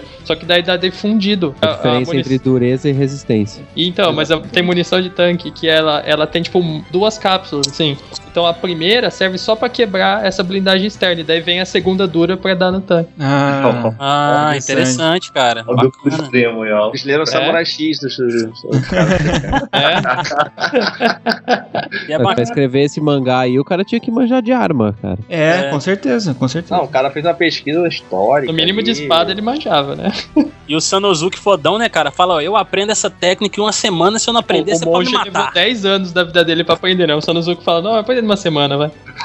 Não, o cara mas- fala, se você não aprender uma semana, eu te mato. Não, mas sabe o que é interessante nessa parte da- do aprendizado da técnica do punho? Que é um pouco depois, quando eles vão enfrentar a gangue do Jupongatana lá no, no convite do Xixi no desafio que ele faz, aí o, o Sanosuke, né, tipo, falando, ah, eu, aprendi, eu, eu aperfeiçoei sua técnica, quebrando várias pedras, que não sei o que lá. aí eu lembro até hoje o Anji falando desse jeito, cara. Aí ele fala, você aprendeu o básico, Sano, fui eu que aperfeiçoei, que ele, ele usa com todas as partes do corpo, com o pé, com o braço, com o cotovelo e tudo mais, e o Sano só usa com a mão. Com a É. mão direita só que ele É, consegue só usar. com a mão direita ainda. Mas, mas o Sano é massa, cara, a personalidade dele, porque ele é bem de boa, né? Assim, não, deixa que eu faço, eu vou numa boa, o cara não tem medo, né? É bacana E aí? o, o É personagem. tipo, Coitado. o, o superpoder do Sanosuke é ser super resistente, porque ele apanha de tudo quanto é gente, e, tipo, ele derrota igual o Homer Simpson, assim, o cara cansa de bater nele, daí ele derrota, é derrotado. Ah, o Sanosuke é maneiro Muito- que ele, tipo, todo mundo bate na espada, com a arma ele, tipo, vai na porrada mesmo. É, É. Vai na briga de rua. ele- né? É. O único que ele, que ele realmente derrota de fato é o Anji. O resto tudo é perde. ele ganha de um cara também, um cara lá que ele lutava com uma bola gigante, assim, Isso, daí... Da gangue da Osh, né? O que cospe Não, Ah, o que sim. cospe fogo ele derrota também, mas É. ele Ah, derrota então um outro cara daí na mansão. Ele tentou usar a espada uma vez, né? Mas ele usou aquela espada do, do Cloud do Final Fantasy ali. É, É. Zambatou, Zambatou. Só que ele não conseguia dar, dar um Espada, slash. ô, espa- espadazinha inútil, né, cara? Puta É. que Aquela espada não é inútil, é a espada de matar cavalo. É, serve pra lutar Ah, não, mas eu, eu falo pra poder lutar contra pessoas. pessoas, né, cara? Um samurai mesmo, assim, caralho. Não jogou, não jogou Soul Calibur também, né? Um É. Mas o- a primeira análise que o Kenshin faz do Sanosuke é essa. Ele fala, nossa, mas o, o grande lance desse cara não é, não é nem a força dele, é a capacidade dele levar golpe, né? Que ele leva muita porrada e continua de pé ainda. É. É, então. E na primeira luta, o, o Kenshin fala pro Sanosuke, cara, você não vai conseguir me acertar com essa espada, cara. E a, a fé dele é assim, tipo, eu só preciso acertar uma vez. É. Ele falava isso mesmo. É a mesma do, do Saito, cara. Só precisa acertar uma. É. É verdade. Só que ele é o porra louca, né?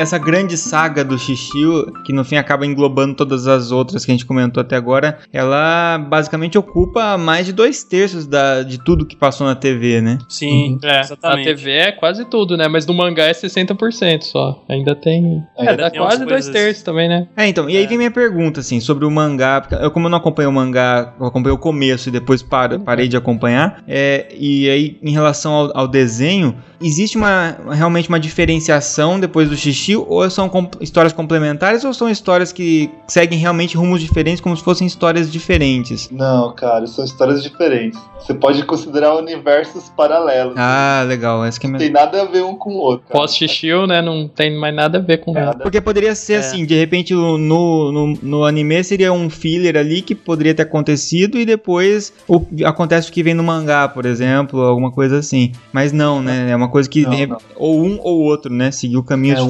Outro. Mas Sim. tem cara de filler, né? É. Mas Como se eles fossem fazer duas temporadas completas e, tipo, não deu tempo. Ah, E você vê ali no, no anime, ele começou em 96 e ele terminou em 98, em setembro de 98. O mangá, ele foi até 99 ainda, ele foi um ano pra frente ainda sendo publicado. E, o Não, anime, tem- e o anime já tinha acabado. Já. Tem uma coisa que eles falaram também que, por exemplo, quando eles começaram a lançar o anime, ele já estava tão próximo do mangá, nas edições do mangá que estavam sendo lançadas, que por isso que eles criaram aqueles fillers do Shogo Amakusa depois. É, É, isso tem é normal muito, tem em muito todos os filler animes, no anime. é. Sempre o anime alcança o mangá e os caras não querem parar, o anime. Por isso que fica arrastado, né? Assim, o anime, ele, ele- aí fica aquelas enrolações que você fica com raiva, que não, não evolui, né? Mas se você pega o mangá, ele não, em nenhum momento ele se torna tão, assim, monótono, né? Bem, Não. bem legal É, o Samurai X. Eu acho que ele, ele é bem fechadinho, assim, é bacana É mesmo. bem objetivo, né, cara? Uhum. É, cara, o mangá. é extremamente objetivo. Tipo, você até estranha. Porque, tipo, eu tinha visto o anime primeiro. Quando eu Aham. peguei o mangá, cara, eu Nossa. falei, meu Deus do céu, isso é frenético, o ritmo. Cara. É, Acontece muita cara. coisa, né, em cada volume. Fica amarrado ali. Isso porque cara. são 170 páginas, cara. Tipo, é mó grande cada volume e ainda assim é muita coisa pra enchida. Num... Não respira, né? E, É? e sempre, e sempre entre grandes sagas tem aquela saga bobinha, né? Que mostra o dia a dia, uma, uma probleminha ali da cidade, não sei o que lá, não, né? Vai direto. É, Mas esse cara, esquema, filler, esse né? esquema de ser frenético acontece porque lá é lançado semanal. Isso, toda Uhum. semana. tipo, toda semana eles lançam 10 páginas, entendeu? Ah, Então o cara não pode ficar enrolando naquelas 10 páginas, senão o cara cansa e não compra o próximo. É, tem que prender pras próximas 10, né? É, então, É, ele tem que sempre prender o cara, sempre prender o cara, cada semana pra ele comprar a porcaria do Shonen Jump gigante que vem três histórias boas e um monte de lixo. Eu comprava Shonen Jump lá, cara. É, é exatamente isso. As três boas ali, o resto era. E, e mais uma- umas 15 ou 20 páginas que são coloridas, onde tem as fotos das meninas de, de sutiã e calcinha pra fazer propaganda. Tem mesmo. Muito bom. Mas, cara, voltando, naquilo, voltando lá no anime, vale a menção honrosa, né, cara? A luta contra o Chupongatana, lá no desafio do Xixi. Um pouco antes tem aquela questão dele querer incendiar Kyoto e a gangue, aí o, o Uhum. grupo da Missal consegue impedir eles de incendiar Kyoto e o, e o Xixi querer bombardear o, a, Tóquio lá. Caio, quem é Missal? Missal, ela é a, tipo, filha adotiva do Aoshi. Porque a gente É. não citou ela em momento nenhum ainda. Mais É. ou Ah, menos. é. Ela é a filha do Okashira da Oniwa Banshu, né? Que é o líder Sim, da. Que isso. não era o Aoshi na época. O Aoshi vem ser depois, bem depois, assim. Esse é aquele velho, né, Mário, que o Aoshi enfrenta no anime lá, que ele dá um pau nesse velho. O velho, o velho é pai do Okashira. O Okashira tá morto, na verdade, né? O Okashira atual morreu. O velho, ele tinha sido o Okashira quando era jovem. E Ah, o filho dele herdou esse, o legado, só que ele morreu. E a Missal é a neta desse velhinho aí. Ah, sim. Ah, é neta do velhinho? Aham. neto E ela é apaixonada pelo Aoshi. É, ele é apaixonadíssimo. apaixonado. É, Cara, e exatamente. qual era a grande ideia do, do xixi em bombardear Tóquio e botar fogo na parada lá? Ele queria derrubar o governo, Ele cara. queria assim. ser o, o novo ele queria, o- ele queria ser o pica das galáxias do Japão, era isso, entendeu? Ele achando que fazer isso ele ia poder dar um golpe de estado, ia dominar a parada? É, é. Exatamente. É, exatamente. Ele matou o governador com muita facilidade, com mandando o Soujiro lá fazer isso. ué. Na Então, verdade, na verdade, ele era um Munha, né? Ele usava os antigos espíritos. Isso, isso. É, Ele exatamente. tinha que dominar o Egito, né? Aquela múmia É. desgraçada. Não, mas Tem que procurar uma pirâmide pra se Não ia dar lá. certo no Egito, não, cara, porque ele não pode suar. Mas aí dá tudo errado, eles derrubam o barco do Shishio lá, aquele barco de guerra gigantesco que ele tem. No mangá eu sei que foi culpa do Sanosuke que ele afundar o navio lá. É, no, no anime ele usa umas bombas, né, que ele tem lá com, parece que dos amigos dele, da gangue que ele, que ele Tinha um vivia amigo antigamente. Que era maluco, maníaco por bomba, assim, ele tinha guardado umas dele e usa aquelas bombas lá. É, aí ele explode o navio do, do Shishio, aí o Shishio finalmente faz o desafio para as lutas finais lá, né, contra o Jupongatana. E o que me dá desgosto é que tem um uma, é uma mina, eu acho, do Jupon Gatana, que é derrotado pela Kaoru e pela Missal, né? Ah, não é, É, uma. Não, A é Kaoru quebra, a Kaoru quebra o joelho dela. Não é uma. que a Kamatari não é uma mina, cara. Não é uma É. mina? É, é, Não? um- é um mino. É um Ih, mina? Sério? É, Caralho. É, É uma cilada, cara. É uma cilada, mina. Nossa senhora.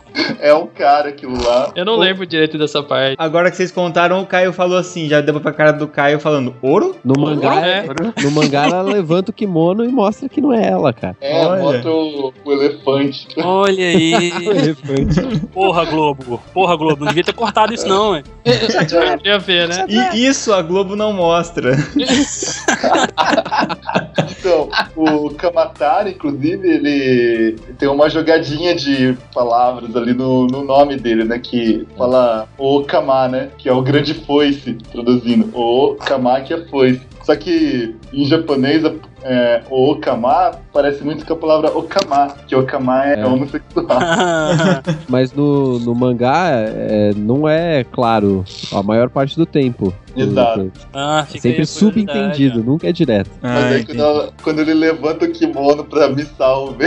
É muito engraçado isso. Cara, e, e falando quando eu- no ataque a Kyoto lá do Jupongatano, o que que é aquele bicho gigante que o Rico que o Rico derrota, hein? É o Fuji. Caramba, velho, aquele bicho gigante chega lá, eu falei, meu Deus, eu não, consigo conceber que existe um bicho daquele tamanho. É, na verdade não existe. né? Pois é, acho que não existe, não, né? como que eles colocaram um trem daquele no anime, velho? Mas eu sou Mas no, no mangá Ele é igual até o mais engraçado, no- no- porque no no- mangá tem muito. Tipo, a proporção das pessoas é muito, é muito brutal. Já É. no mangá. No anime era, fazia, era mais coeso. É. Daí de repente aparece esse cara, tá ligado? Não, no mangá o Atsuki ele gosta de zoar com as alturas mesmo. Ele faz uns caras muito gigantes, outros muito baixinhos. Não, tem, tem uma cena logo no primeiro, que é aquele cara que se passava por Battlesai. Tem uma que ele Ah, é, pega a Kaoru e ele erga a Kaoru, tipo, cara, a Kaoru parece um bebê na mão dele, assim, tipo, o cara. Isso porque ele tinha dois metros de altura, segundo a história. E, tipo, Uhum. a Kaoru devia ter, tipo assim, 60 centímetros, né? É, o cara, o cara com dois metros de altura e com o figo, o fígado, o físico de. Não, você é burro, cara, que loucura. Não consigo gravar muito bem o que você falou porque você fala de uma maneira burra. o de Mr. Olímpia do Schwarzenegger, né, cara? Mas o, o Fuji, posso estar errado, mas o visual dele com máscara e armadura e tal, ele é o Evangelion, né, É cara? uma referência É. descarada ao Evangelho quando ele surge. É muito engraçado, cara. Por meio. Até, tipo, é, ele surge do meio É das o Eva árvores, 01 assim, né? mesmo, cara. Só que é o Eva 01 do, da, da Era Meiji. É. E eles vêm segurando aquele carinha lá, o. do velhinho na É mão. o velhinho pequenininho Ah, é lá. verdade. Que era o velhinho que era o cérebro do- da dupla, né? O velhinho É verdade. E o Fuji Aí- era só a força bruta, só. O Seijuro Rico aparece lá e acaba com a festa de todo mundo. É muito apelão. A única coisa. Ele é, cara. Ele é invencível, cara. A única coisa é, é essa apatia dele com que ele não quer saber de nada com nada, assim. É a única coisa É, que salva o personagem. Ele é um personagem muito intrigante, né, cara? Assim, você não entende muito bem qual que é a dele, por que, que ele não liga pra porra nenhuma, sendo que ele é poderoso daquele jeito. Pô, chamasse ele pra poder enfrentar o xixi, o caralho.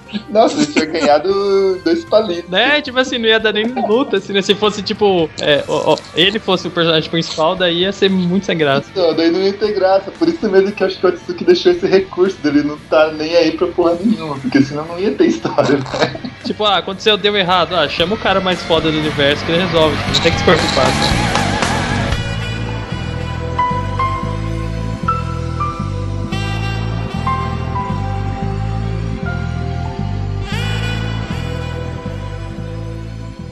Agora, uma vez que acaba a saga do, do Shishio, o que acontece no anime mesmo? Eu realmente Isso. não lembro. Vai pra saga do Shogo Amakusa depois da última, da- depois da última luta, que é um cara que utiliza o Hitei Mitsurugi também, que ele é um cristão, assim, é o que, Que é eu sei, e é ridículo, é uma Vem, bosta. vem uns caras da Europa, né? Vem um cara que luta, tipo, com, Ó. com Então, florete. dá a impressão que a série se perde legal, né, cara? E ali já passa a ser filler, aquilo ali. Que, que eu falo que é ridículo porque não existe outra pessoa que sabe o Hitei Mitsurugi. Porque só tem. Só é possível ter duas pessoas no mundo que sabem esse estilo.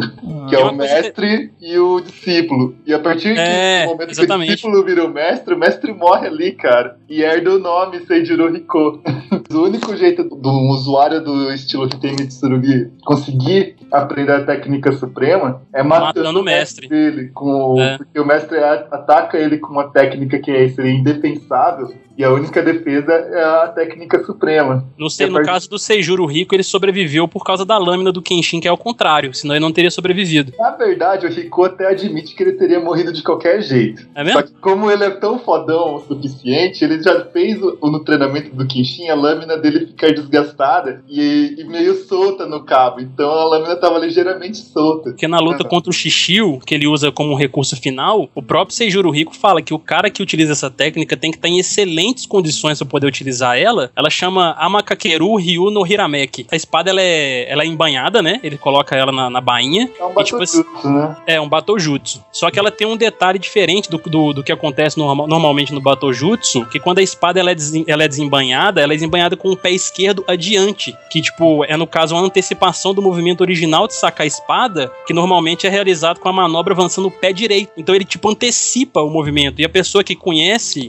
é um espadachim que conhece tudo isso, entendeu? Ele acha que a- o saque da espada vai vir com o pé, di- com o pé direito. No próximo Não, ele passo, vem né? antes, exatamente, no próximo passo. Então o Kenshin antecipa esse movimento e consegue pegar o cara desprevenido. E como inclui também a velocidade, aí acaba que, tipo, fica muito difícil do cara defender. Tanto é que quando ele luta contra o Shishio, o Shishio dele, dele defende a técnica, porque, de acordo com o anime, o, o, Soujiro contou pra ele, né, dessa técnica depois. Ela, ela tem dois estágios. É o primeiro ataque dela, aí quando a pessoa, se a pessoa conseguir defender igual o Shishio conseguiu, aí, tipo, cria um tufão em volta deles ali, que é tipo um vácuo que fica puxando o inimigo, aí fica meio que sem defesa, igual o Shishio foi com a espada pra cima, né, e ele não conseguiu se movimentar nem fazer nada, enquanto o Kenshin tava rodando de novo pra poder dar um segundo ataque. Ele é um ataque de dois estágios, por isso que a técnica é tão poderosa. Pelo que dá pra entender assim, eu não lembro direito como que é no anime. Esse- essa parte desse do- da luta, das últimas lutas do Shishio, eu não lembro, porque era tipo 20 episódios também, né? Tipo na Mekuzei explodindo, né? Sim. Só que meio que o, o Shishio ganha, né? Ele só perde porque ele tinha o corpo zoado, né? Exatamente. Lá. É, ele, ele perde porque. O Xixi é tão foda que ele, ele consegue suportar a técnica suprema do Hitei Mitsuru. É, cara. é, basicamente é isso. Não, e outra coisa, o Shishio ele é tão foda que ele bateu em todo mundo. Ele bateu no Aoshi, bateu no Saito, bateu no Sano, Em bateu seguida. no Kenshin em seguida. Em menos de 15 minutos. Em menos de 15 minutos. É, que tem um que aí depois ele fura a menininha dele lá, queima, e o cara dele lá, o braço direito dele fica maluco, queima tudo e É. fudeu.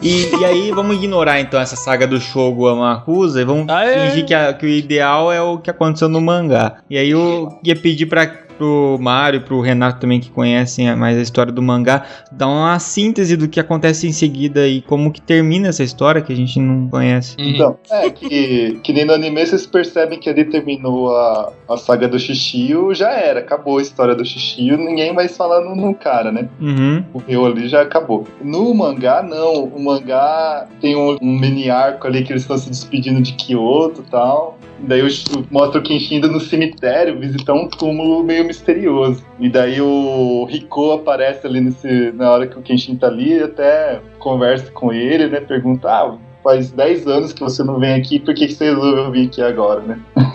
Daí eles têm uma conversa bem bacana ali e o, o Kenshin fala que vai voltar ali agora, a partir de agora todo ano. E o Riko percebe que o Kenshin meio que se perdoou de tudo que aconteceu, né? E fala, ah, tudo bem, segue o seu caminho, só que fique bem claro que eu não vou te ajudar mais. O Riko fala bem Fique bem claro que foi a única vez que eu te ajudei foi aquela contra o, o gigantão lá. Não vou te ajudar mais, aí você se vira agora.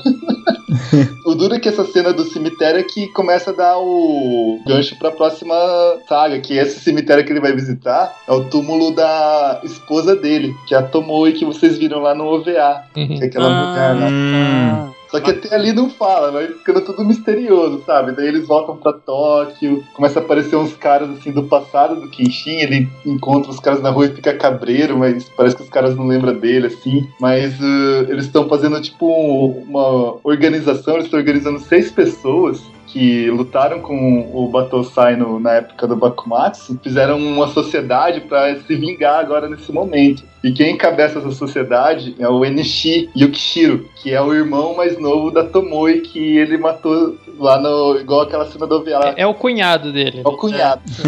Só que daí, o legal, porque o cunhado dele começou a se mexer agora, porque a história foi o seguinte: logo depois que a Tomoe morreu, o Enishi ele fugiu pra China. Então ele tava lá na China e ele cresceu meio com muita dificuldade, sabe? Ele viveu ali num lugar muito difícil, sabe? Ele passava fome, ele tinha que matar, roubar, até subir no mais alto nível do, do mercado negro. Uhum. Inclusive, ele aprendeu uma técnica que chama o Atojutsu. E ele aprendeu, ele foi autodidata, ele achou um livro lá sobre o Atojutsu e foi treinando absurdamente. Tudo isso com o ódio que ele alavancou ele, né? E ele era tipo o chefão da, do mercado negro da China. E é ele que era o fornecedor do Xixio. Olha só. É, daí você fala, ah, de onde que o Xixio tirava aquelas porra daquelas armas? Era o NX que fornecia pra ele.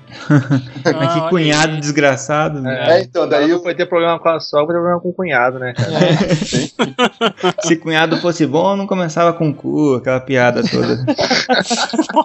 Nossa senhora. Puta, E é por isso que o, o estilo dele visual é completamente diferente do resto, né? Porque ele não exatamente. tava no Japão ali preso no. Isso cresceu na China, daí. É, a espada dele era chinesa, esse Watojutsu era um, uma técnica chinesa de luta, muito louco. técnica Os óculos lá, ele é bem maneiro, né? O Enishi ficou sabendo desse embate contra o Shishio e o Kenshin, e ele até deu graças a Deus que o Kenshin né, não, não morreu na luta contra o Shishio, que ele podia continuar a vingança dele. Daí ele começou a se mexer, né?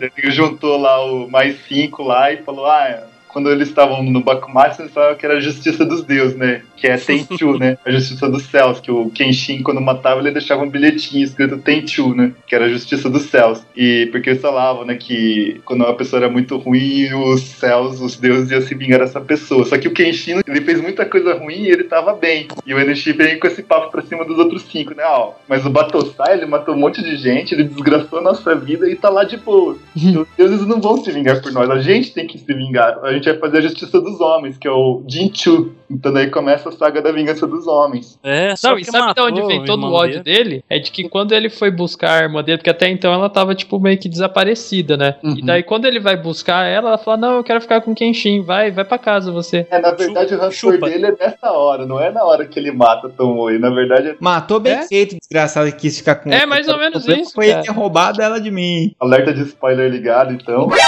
Desde o começo. Esses seis aí, eles começam a atacar todo mundo que é próximo ao Kenshin. E o Kenshin pensava que era, tipo, próximo, tipo, a Kaoru, o pessoal da Kabeko, né? Que o- eles explodem o, o restaurante lá, o Kabeko, que é o Caraca. restaurante do City. E daí ele fica lá com o Sano protegendo a Megumi e ele protegendo lá o Dojo. Só que eles atacam pesso- até a pessoa que teve o mínimo contato, tipo, o delegado de polícia lá que sempre falava com o Kenshin. Aham. né? E o Dojo que ele foi lutar lá contra o Raijuta também. E daí nessas lutas, o pessoal vai meio que minando, assim, né? a- O, o Kenshin, né? Pra tirar a confiança dele, né? Que na verdade o objetivo da vingança dos homens não era simplesmente matar o, o Batosai, era botar ele no inferno, no mesmo inferno que ele tinha posto eles, quando eles estavam lutando no Bakumatsu. Daí que vem a, a parte mais foda de todo o mangá, que o cara. a- o grande objetivo do Nishi era matar a Kaoru, que não matar o Kenshin. Ah, é interessante causar mais sofrimento, né? Deixar ele matar vivo, não né? é, É. Matar não é o suficiente. Matar É, não- muito fácil, né?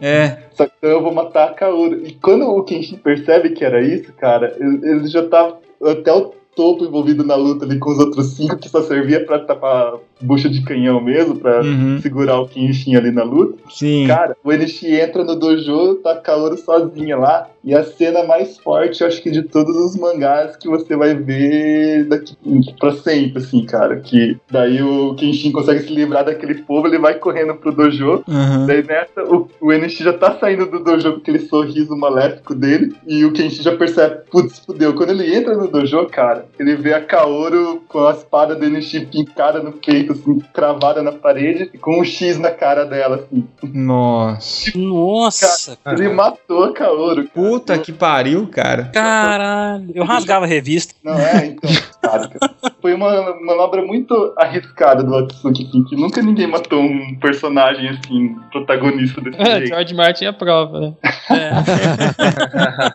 O Atsuki era tão filho da puta que ele deixou a Kaoru morta assim por um, um. Quantos capítulos? Acho que foram seis capítulos.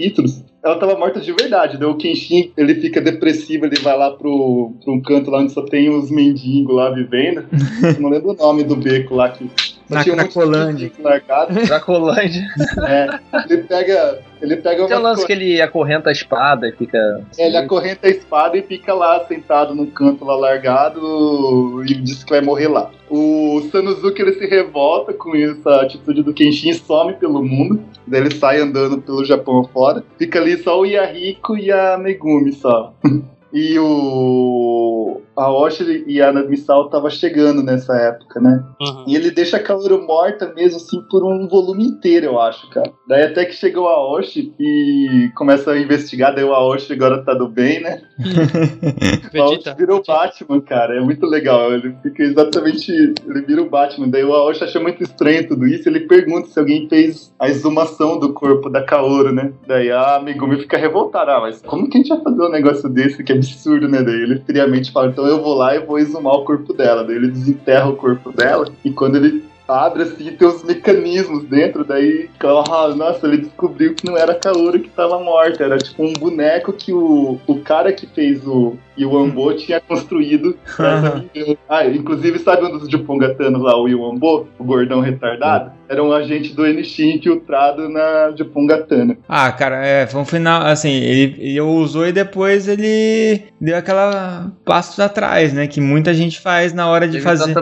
É, Eu tava, na esper- eu tava na esperança do Mario falar que ele começou a falar assim, depois de seis edições com a Kaoru morta, o cara usou as esferas do dragão e reviveu ela, tipo assim. Não, não. ah, ela nunca esteve morta, então. É, ela não tava morta. Teve uma explicação muito idiota lá, que eu acho que ele forçou a barra. Que como o NX tem o trauma da irmã dele ter morrido, ele não ia conseguir matar a Kaoru. Ah, não, cara. Eu, olha, eu Ah, achei. Não, eu acho que ele recebeu muito e-mail enraivecido da galera. Aham. Tipo, seu filho da É. puta, você matou a Kaoru, vagabundo, revive ela. A editora Martin não ter pressionado, a editora, né? Deve ter... Não, É. isso daí foi forçado mesmo, mas foi Lembrem que o treco é publicado 10 páginas por semana. É. bom As cartas morre. têm influência, sim. Bom, mas daí o Aoshi descobriu que ela tava viva mesmo, só que eles não contaram pro Kenshin, porque o Kenshin tinha que dar um jeito de sair daquele inferno astral dele lá por conta própria lá. Ai, que filhos da puta. É, e... Maldito, cara. Só que daí o.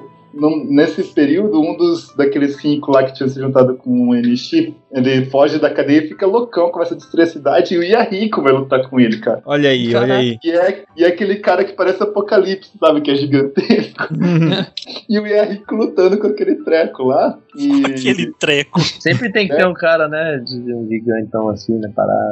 e quando o Yahiko tava quase pra morrer lá, não sei. Agora eu não lembro direito como que o Kenshin fica sabendo, mas daí o Kenshin ele sai de lá e, e salva o Yahiko, o Yahiko, né? Aí na hora que ele salva, toca aquelas músicas mais dramáticas de Samurai X.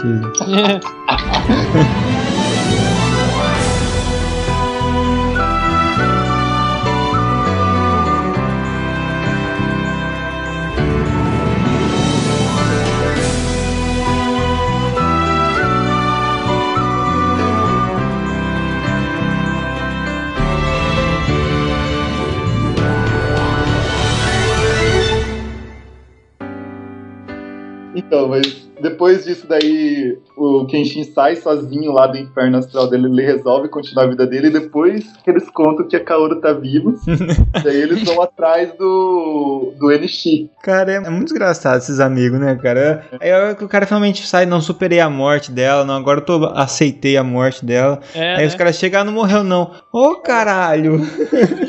Fiquei um tempão pra aceitar essa porra, vocês me dizem que ela tá viva. Quanto zoeiro, né? Nem pra contar.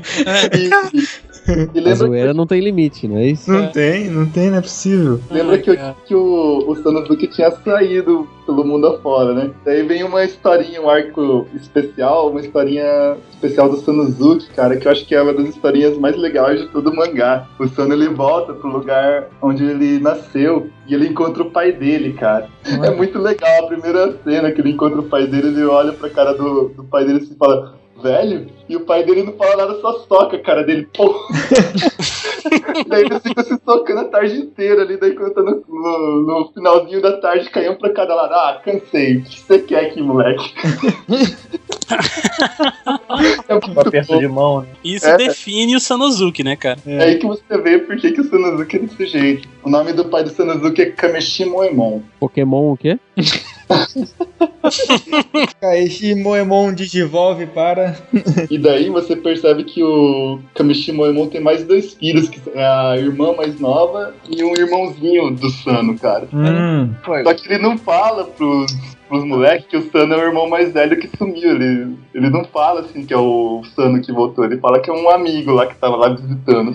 Mas o, mas o Sano sabe, né? O Sano sabe. Inclusive, até no finalzinho da história, o Sano fala lá pro molequinho que é pequenininho, fala, ah, você quer ficar forte?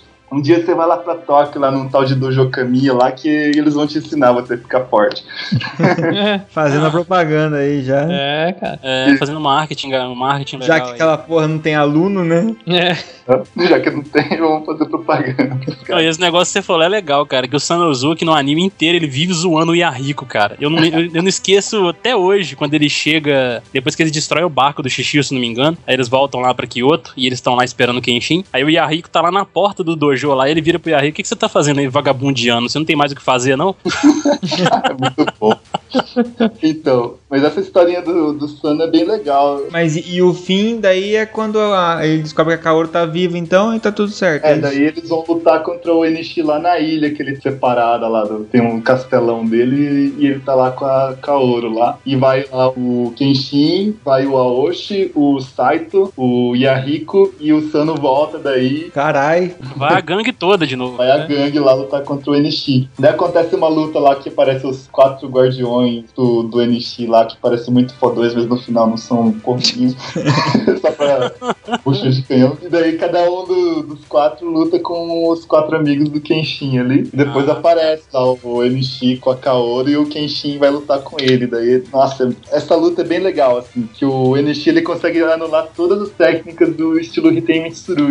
Daí que o Kenshin desenvolve uma técnica pra, pra conseguir acertar, atingir o Enishi. Uhum. Daí que a luta começa a ficar favorável pro lado do Kenshin também. É até o lance do Danishi que tem o pulo duplo, né? Tem a explicação. É, ele consegue pular pelo céu, assim, é muito louco. Tem pulo duplo, cara. Ele liberou o upgrade. É, porque é coisa de. Vai, vai ver filme chinês, cara. O que eles mais fazem é sair correndo no ar. É, exatamente. Mas daí depois que acaba toda a luta lá, o Kenshin dá o diário da Tomoe pro Enishi e o Enishi acaba sumindo, assim, sabe? Ele foge, Ah, então não, não mata ele. não, não mata, ele O Kenshin não mata ninguém, né? some do mapa. E é legal que o Enishi vai lá pra aquele lugar onde o Kenshin tava, lá no, naquele lugar lá dos... Ah, Cracolândia. É, a Cracolândia lá. Cracolândia. Mas no final, o Enishi ele morre ou não morre? Não, o Enishi fica lá e Aí ele larga essa mão de vingança ou ele larga essa vida de vingança. O Kenshin casa-se com a Kaoru. Agora ela já tem 18 anos. É, porque É. o Kenshin, esse negócio do Kenshin não matar ninguém é bizu também, né? Porque no final da história o cara tinha um exército de aliados já, né? Pra pegar os outros, né? Os caras vão ficando Pra amigos dele. matar por ele. Ele É. vence o Aoshi, Aoshi Johnny The Party. Aí vem... vence o Saito, Saito Johnny The Party. Só cheio, cheio de herói fortão no time, pô.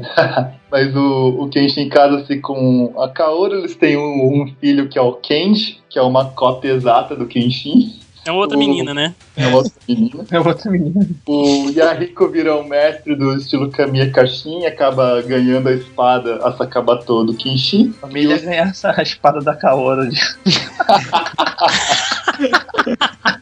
Seu mestre ganhou a minha de madeira. E o Sano, ele, ele tem que fugir pra China, cara. Que nessa história especial dele, ele acaba batendo nos caras do governo lá que estavam zoando com a vila do pai dele. Típico, né? É, ele moe os caras na porrada e daí ele acaba sendo procurado pelo governo e ele tem que fugir pra China. E meio que acaba assim a história, né? Tá lá o, o Kenshin, agora a cicatriz dele tá sumindo, né? Tá bem fraquinha. E acaba aí o mangá. Final É um feliz. É um final muito legal. É um dos melhores finais assim, de mangá. Que geralmente o mangá tem esse, esse grande defeito de ter os finais ruins. Assim, mas Kenshin Talvez pelo fato assim, tudo bem, é longo, mas não é tão longo quanto às vezes outros mangás que a gente vê, né? Exatamente. Era 10 anos, eu acho. É, daí a mais chance de dar um final ruim é maior, né? Bom, É, agora caras- com spoiler do Mario, do, do Mario, eu não vou rasgar a revistinha mais. É. e parar de ler, né, cara? Pô, deve ter sido muito tenso na, no- no- na época que foi lançado, que ele matou de verdade mesmo. Você não desconfiava que ela tava viva, cara. Era muito massa. Olha lá o, o plot twist aí do negócio. É, Twist, nervoso. Lembra que eu falei naquele podcast do plot twist que o do Kenshin era um dos mais fodas? É verdade, você Na comentou. época eu não dei o spoiler, mas hoje não. É, ah, danado. De hoje vocês não escapam, ouvintes. né? Ninguém foge do spoiler. Daí que vem aquele OVA 2, que é aquela história do Kenshin lá. Continua exatamente desse ponto. Você vê lá o Yahiko com a Sakabato, você vê o Sano lá na China, e você vê o, o Kenji todo revoltado que querendo que o Riko ensinasse ele lá o Riten Mitsurugi, só que o Riko não ensina, né? que massa. Esse, esse Rico, ele deve ter tomado da fonte da juventude, né? Que esse cara não envelhece. É, É aquele saque que ele vivia tomando lá. que- Fonte da juventude, sei. Mas tem um lance no, no OVA 2 que o Kenshin ele morre no final de, de doença lá, né? É, tem um negócio. Que é aquela Ele dá, ele dá um negócio e morre. Ele tem um negócio. Deu ruim. Ele tem um negócio. Deu É, ruim. que no final do mangá, a Megumi fala, né, que o Kenshin ele não vai poder mais usar o estilo Hitei Mitsurugi, porque ao contrário do Riko, do Seijuro Riko, que tinha um corpo... Toma saque pra ficar mortal. É, toma saque pra ficar... E tinha um corpo apto para o estilo Hitei Mitsurugi, o corpo do Kenshin ele não era apto para aquele estilo. Caralho, chamou o Kenshin de franguinho, hein? É, é faltou, faltou frango, batata doce e atum. Então o corpo do Kenshin tava se degenerando. Cada, a- depois de cada luta, ele tava ficando mais fraco, assim. Se ele continuasse usando o estilo, ele ia acabar morrendo. Foi o que aconteceu, que aquela doença lá que acometeu ele, ele tava degenerando o corpo dele, né? Olha só, cara. Que isso, cara. Que pena, Aí, né? final- aí quando ele morre, tem um lance lá que acho que some a cicatriz do rosto dele, não tem? É, no, no OVA 2 tem essa, de, sumir de vez a cicatriz dele. Mas o grande problema do OVA 2 é que não foi escrito pelo Atsuki, cara. Por isso que a Ué. justificativa dele morrer é uma bosta. É bem. É, exatamente. As pessoas morrem também, cara. É, mas ele podia morrer Mas ele de podia velho, morrer né? de velho, exato. Pelo menos foi o mesmo estúdio e a mesma direção, né? Do outro OVA, né?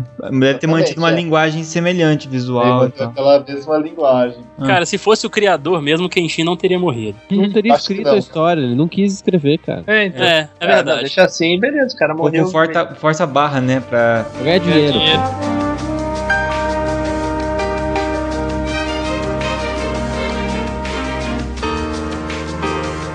Agora, pra finalizar, fechar de vez, a opinião sobre quem viu aí os três filmes. Só dar uma opinião pra galera que quer assistir. Tem até no Netflix e tudo mais. Eu vi É. o primeiro só e achei bem legal, você me surpreendeu, cara. Eu, eu não tava Também. dando nada, mas eu achei bacana. Verdade. Cara, foi, foi uma excelente adaptação. Todo o primeiro e o segundo filme foram ótimos adaptados assim, e o terceiro filme que ele deu uma cagada foda assim, deu aquela, Escorregado, né? deu aquela freada assim, sabe? Porque o negócio que eu até deixa, deixa, deixa eu até explicar que eu falei da briga de bar no início do, do cast, na minha entrada. Cara, o Sanosuke, ele ficou muito bem caracterizado, cara, o ator assim, sabe? Tipo, ele tem os trejeitos do Sanosuke, aquele negócio meio loucão, faz aquelas piadas assim, né? Tipo, zoando a galera e tudo mais. Só que, cara, ao contrário do Sanosuke do anime, que já não lutava tanto assim, esse não luta porra nenhuma, velho. Apanha mais. Caralho, porque assim, todas as lutas dele, pergunta o Mário, o Mário viu os três filmes. Verdade. Todas as lutas dele, cara, parece briga de bar, porque assim, não, não é uma luta que envolve técnica e tal, não. É cadeirada rolando, é, é vaso voando, é um tanto de coisa rolando, é objeto batendo no cara, é prato voando, É parar pra comer.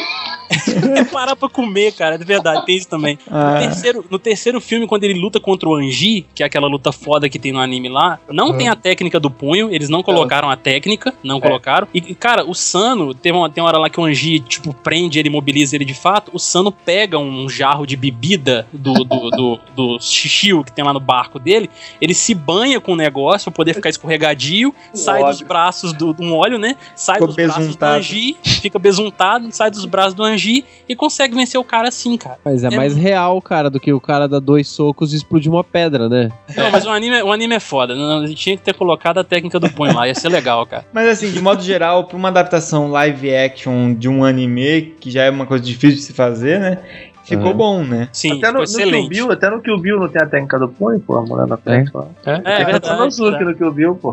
Eu, eu achei o primeiro filme um pouco esticado. É, arrastou ele um tem duas pouco, horas né? e pouco, assim, ele começa a arrastar, é, mas É. é, era necessário pra contar a história até o final, né? E Verdade. eles, poder- eles poderiam, assim, a saga do Jin Udo que eles usaram no primeiro filme foi, ficou legal, ficou bem adaptado. Mas eu, eu acho que tinha, tinham sagas ali que eles poderiam ter aproveitado melhor, porque eles inseriram o Saito ali no meio e tudo mais. Eles poderiam, tipo, ter feito uma coisa focando no Saito, aí colocando o Shaku lá no meio, aquele cara do Chou. Ia Aí ficar muita o coisa pra um filme, cara. Será que ficaria? Eles não conseguiriam enxugar bem, um não? anime funciona, você pode jogar quantos personagens você quiser ali dentro, mas no Exato. filme fica complicado, né? Aham. É. Mas ficou Fica muito, muito legal, bom. cara, a adaptação. O A segundo adaptação- filme é o melhor dos três. Eu não sei se o Mário concorda, mas pra mim o melhor dos três é o segundo. Concordo plenamente, cara. O segundo, eles até consertaram alguns erros de adaptação do primeiro ali. Eles fizeram umas cagadinhas do primeiro. O segundo é muito bom. O segundo é muito O bom. engraçado é. que o Kenshin no filme parece que ele é um molequinho, né, cara? Mas ele já era pra ser mais velho. É.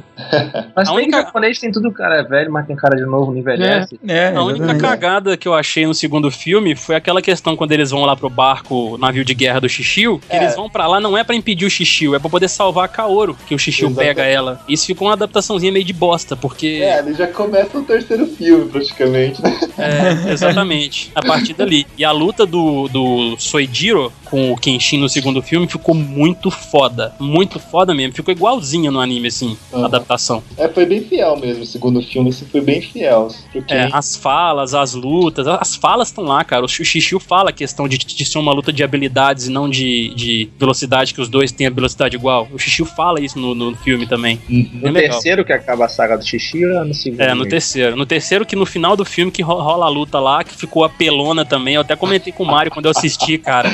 aquela Porque luta assim, o Shishio no anime, ele enfrenta todos, assim, um de cada vez. No filme, enfrenta todos de uma vez, cara. Caralho. Cara, pô, ficou muito bizarro, cara. Todo mundo em cima do Shishio, inclusive o Kenshin, e ele batendo em todo mundo, no, assim, sabe? Foi louco aquilo. Alguns Esse pontos dia do... foi louco. É, esse- É que ele tinha, não tinha 15 minutos, tinha só 5 no filme. é verdade.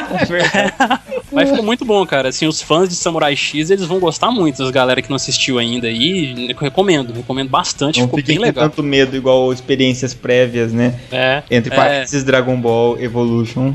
Parênteses. Cara, eu nunca A assisti isso aí. fotografia do, que, dos filmes do Kenshin é muito bom, cara. Muito boa mesmo. É, e uma, uma, uma lição que eu tirei, assim, a lição primordial que eu tirei do Samurai X, cara, é que se o Kenshin ele fosse terapeuta nos dias de hoje, ele tirava muita gente da miséria e da- da- do sufoco, cara. Porque, puta que pariu, velho. Era Eu todo tirava ele da miséria e do sufoco, né? inimigo- É, Pra mim, você me falar que aprendeu que tomar saquete traz vida eterna. Mas isso eu já sabia.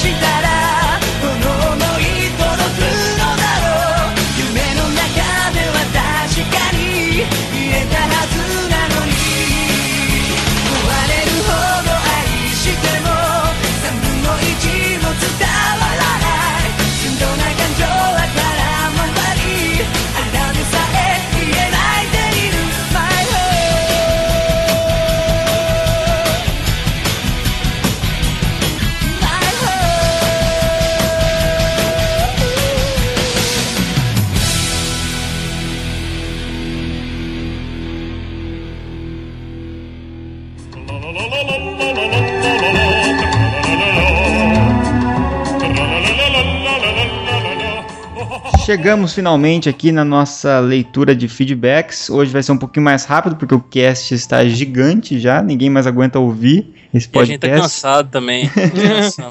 Vamos começar com os áudio comentários. Para quem não sabe, ainda tem uma opção lá embaixo, uma, um botão laranja escrito para Start Recording. E aí você começa a gravar uma mensagem para nós. E aí depois que você grava, você pode ouvir se ela ficou legal. Se ela ficou legal, não esquece de clicar no Send para enviar, senão fica gravado e perde, porque é temporário, tá? né? pois é. Começando então com os áudio comentários, que é a revolução do podcast brasileiro. Só nós temos esses áudio comentários aqui, Só que a gente saiba, né?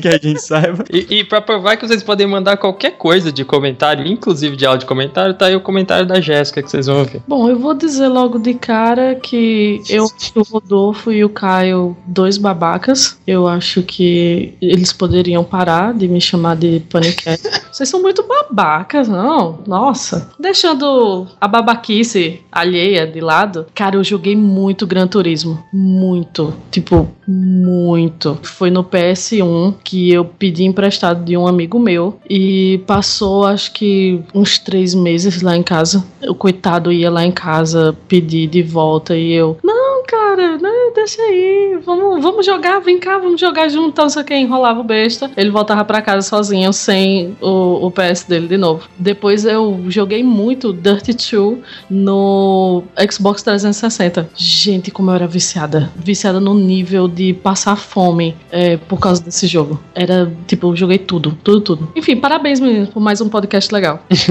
Viu? Vocês podem até chamar a gente de babaca. E o jeito que ela termina, ela fala tudo devagar. Ah, então, eu fiz aquilo. Parabéns pro podcast legal. Falou.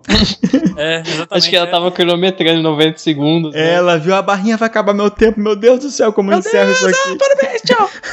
E não tem como, Jéssica. A gente vai sempre continuar te zoando de paniquete. Você tem o físico do Schwarzenegger e Mr. Olímpia. Não tem Cara, que foda. Ficar, ah, não, depois você volta a pegar aí. Deixa aí. Né? Sequestrou o videogame do É, moleque. cara, coitada do moleque. essa Jéssica. O moleque deve ter virado um bom jogador de futebol, né? Três meses sem videogame.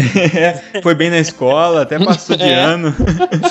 É isso aí, né, Jéssica Paniquete? Muito obrigado pelo comentário. Próximo comentário é do nosso ouvinte Wanderson, que sempre tem histórias legais pra contar pra gente. Dessa vez tá contando no áudio. Valeu, Wanderson. Olá, amigos do Meia Lua Cast. Aqui quem vos fala é Wanderson Padilha. Olha, um excelente cast sobre jogo de corrida. é, sempre traz lembranças, né? E eu vou trazer algumas historinhas. Um primo meu, né? Que quando ele era criança, adolescente, né? Ele sempre vinha aqui em casa e todo jogo de corrida ele fazia aquela mania que com certeza você tem algum amigo que faz, né? Quando vai virar o carro no jogo de corrida, ele vira o controle também, vira o controle. Olha só, tem marmanjo que eu conheço até hoje que ainda faz esse tipo de coisa. Ele vai jogar com 25, 30 anos, jogar jogo de corrida, um Burnout, um Midnight Club, ele continua virando corpo. Outra, outra historinha de jogo de corrida é que quando é, eu comprava alguns jogos piratas, né? Quem, não, quem nunca, né? É, de PlayStation 1 e de Dreamcast. E tinha dois jogos, o, o- Driver e o, o Crazy Taxi. Quando eu jogava, tinha um bug que ele não, não completava a tela. Então é, ficava carregando. Então você ia com o carro e lá no horizonte tava tudo verde. Era engraçado porque o carro era tão rápido que, que ele chegava numa parte que não dava pra enxergar mais nada. Era só o carro e um fundo verde, né? Agora, o primeiro jogo que eu lembro de corrida era um jogo chamado Asphalt no, no celular, né? Pra, pra Nokia. Eu achei até bom pra época, né? Um, um primeiro jogo assim de, de, de corrida decente, né? E também lembrar daqueles Brink Games, aqueles é, 99.001, que era, era excelente, né? Pra ficar jogando lá naquele joguinho lá do, do minigame, né? Olha, eu queria só agradecer pelo cast, tá excelente. E eu só volto a enfatizar: um cast por semana do Meia Lua Cast seria ótimo, tá ok? Valeu, forte abraço. Valeu, Virar o Wanderson. controle era foda, né, cara? Cara, é foda. E as histórias que ele conta são muito boas, cara. Cara é foda, velho. Isso é malandro. Cara, e esse negócio dele falar do, da pessoa virar o controle quando ele tá jogando jogos de corrida, meu pai era assim, cara. É, muita Todo gente faz isso. assim, é, cara. é verdade. É, exatamente. Eles acham que se virar o controle, a curva vai fazer mais fechadinha, se é. virando o controle, assim. Só se for no Wii, né, cara? É, é, chupa essa. Mas valeu, Wanderson aí. A gente gostaria, assim, de fazer um cast por semana, mas ainda tá difícil de dar conta. De, tá, dando, tá difícil de, de editar e gravar um Tá cada difícil 15 um a dias. cada 15 dias, né? É, pois é. A verdade é que o André tá com preguiça, essa é a verdade. É verdade. É, é corpo mole, né, cara? É. Vamos para os comentários aqui em texto. Temos vários comentários. Não são muitos, mas são muitos caracteres né, por cara? comentário. Igual É. nossos casts, não são muitos, mas são de qualidade. É isso É, os mesmo. comentários Isso aí. são todos produtivos, né? Primeiro aqui que eu vou falar é o do Pedro Alexandre, que sempre comenta aqui também. Olá pessoal, eu não joguei muitos jogos de corrida. O primeiro que eu devo ter jogado depois daquele de Tetris, que é o Brick Game que o Wanderson citou ali atrás, foi o Mario Kart 64. Eu não cheguei a jogar quase nada de SNES, porque meu pai, ao invés de me dar o Super Nintendo, que eu tinha pedido, chegou no Natal com um Nintendo 64. Ó, aí sim. Aí sim, cara, surpreendeu pro, pra melhor, É, né, cara? O duro é quando é, ele falar que vai meia. buscar o, o, o Nintendo 64 e traz um Polystation, né? Aí fudeu. Aí é brincadeira, cara. Aí você mata a família. É, eu tive poucas fitas do Nintendo 64 e só duas de corrida. A primeira foi Top Gear Rally. Muito da hora esse jogo, mas eu tinha dificuldade de jogar porque ele nunca salvava meu progresso, pois meu pai tinha comprado o pirata. Então eu sempre tinha que passar todas as pistas e liberar todos os carros toda vez que ia jogar. Puta que Caraca. pariu. Cara, é assim, ó, Nintendo 64 não serve mais de lição porque nunca mais as pessoas vão comprar jogos, né? Só os colecionadores, mas de qualquer forma, você só podia comprar pirata, cara, se fosse aqueles que salvavam no memory card. Porque É, aí é, tanto é, faz. Agora, jamais compre um jogo Nintendo 64 pirata que salva no cartucho. E esse Top Gear Rally que ele mencionou mencionou aí, cara, o jogo era até bonzinho, mas era difícil pra caralho. E daí o que a gente mais jogou foi o Top Gear Overdrive, que era original e salvava o progresso. E- e- eu e minha irmã éramos viciados, sempre passávamos o fim de semana inteiro jogando isso aí. Eu lembro do dia que meu pai levou na locadora pegar Mario Kart pra jogar no fim de semana. E quando cheguei lá, eu vi Star Wars Racing. Mano, Ih. que jogo foda. Depois desse dia, sempre tinha que alugar esse, porque era Star Wars. Adorava sempre comprar peças novas e ir melhorando o carro barra nave. É aquele dos pods, né, que a gente comentou. Aham. De PC eu só joguei um, que foi Pod, que o Rodolfo citou no cast. Meu pai era viciado em coleções, então eu tenho CDs da Folha até hoje. E esse jogo está cara. entre eles. É, era muito legal, mas eu nunca me empenhei muito nele não. Mas pelo motivo, mais pelo motivo de que eu só jogava quando ia na casa da minha irmã mais velha, porque só ela tinha PC. Sacanagem, cara. O cara tinha um jogo e não tinha PC, velho, que triste. tinha que ir lá usar o da irmã quando ela não tava vendo o site da Capricho, cara, que foda. O site dá capricho, né, velho? Ou quando tá vendo receita pra, pra cozinhar né, negócio, alguma coisa assim, né? Caiu provocando a ira. Então era meio difícil pra jogar sempre. Depois eu fiquei muito tempo sem jogar nada de corrida. Acho que nenhum jogo me atraiu muito. Eu joguei por um tempo aquele Blur no Xbox 360. É tipo um Mario Kart, só que com carros de verdade. É divertido, mas eu joguei pouco porque o legal é jogar multiplayer. Mas como eu anda- eu andava meio forever alone, cara, que triste, né? Eu não joguei muito. Eu tentei jogar Forza no Xbox, mas descobri que não sou fã de simuladores. Tamo junto, cara. Achei muito chato. E atualmente estou apaixonado pelo Mario Kart 8. Espero que esse ano finalmente consiga comprar meu Wii U pra poder jogar essa maravilha. Ele também tem o jogo já e vai jogar na irmã, né? A irmã tem o Wii U agora. É, né? ele não. Infelizmente eu tenho raríssimas lembranças de idas ao fliperama. Eu só conseguia quando meu pai levava ao shopping e tava com paciência pra ficar esperando. Então eu jogava poucos jogos ou às vezes só um. Era o Daytona USA e o, ou Cruising US USA. É, foi muito bom o podcast, como sempre. Abraços. Caio, fale a- o próximo comentário aí, porque tem a ver com o seu videogame, cara. É, pois é, eu fico, fiquei muito triste com o Michael Corber aqui também, eu, por ele, né? Não, não com ele, assim, mas por ele, né?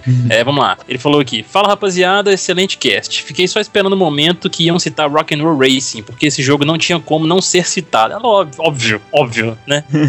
É, joguei, joguei mil anos isso e só hoje descobri que aquele Viking era do Lost Vikings. Porra, Olha aí. Michael. Um jogo de corrida massa, ainda da época do Super Nintendo, era uma versão genérica do Mario Kart, mas tinha uma opção legal de jogar futebol com os carros. Se esse jogo foi lembrado no cast, só me ignorem. Não, não foi lembrado, não. Não foi lembrado, não, cara. é, PS, ainda falando do cast anterior, meu PS4 queimou por conta de um raio. Nossa. Nossa, cara, vai um minuto de silêncio aí pela morte do PS4. Michael Corber. É, exatamente.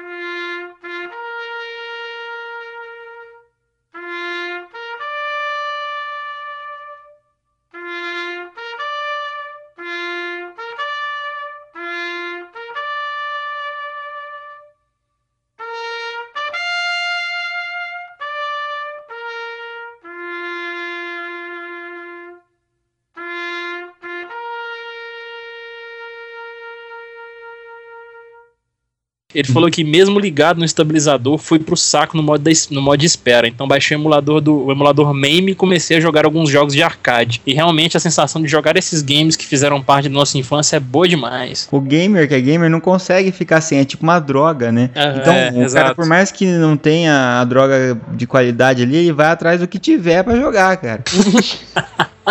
E que PS meme é melhor que PS4. Não queria dizer isso pra não ofender, né? Mas, mas às vezes serve como consolo, né? É, pois é, eu ia soltar um palavrão aqui, mas como a gente tá em horário, né, que, que pode estar crianças aqui, mães de família escutando também, eu não vou soltar um palavrão aqui agora não, sabe? Poder xingar esses amigos babaca, meu, aqui. mas aqui, cara, coitado do Michael Corbett, devia estar jogando esse meme aí com a lágrima escorrendo do olho dele assim, pensando no PS4 dele queimado. Foda, né? Ainda mais agora com o lançamento do Mortal Kombat 10. Né, cara? É, pois é, então, não vou poder bater no Michael Corbett mais. Compre PC, cara, dá um jeito. Dá um jeito. ah, cara, o cara recebe salário de Hollywood, cara. É, isso. Sossegado. É um PS4 queimado, cara, pô. E ainda só emendando aqui, ó, um comentário aqui do Michael Cobre aqui no final, que eu dei uma zoada. A gente deu uma zoada ali no cast passado, né? Falando do tweet lá do Oscar. Ele falou assim: Caio, ainda, vou- ainda ganha um Oscar antes do Leonardo DiCaprio. Ele falou aqui. E eu não duvido disso, cara. Daí, ó. Eu também não duvido, não, cara. Você vai estar no Velozes 7 aí, que vai estar estreando, eu tô sabendo. Fiquei sabendo que você vai dar um tapa na cara do Vin Diesel muito bom lá, velho. Não, spoilers do filme. Próximo comentário aqui, então, do, do rival, né? Do, do Corber, que é o Rafael Borsari. A gente nem, nem curte treta, né? Então. É uma treta básica. Boas, pessoal, tudo bem? Como não poderia ser diferente, um excelente podcast, ótimo tema, mas para ser sincero, eu não sou muito fã de jogos de carro. Não sempre fui perna de pau pra caramba.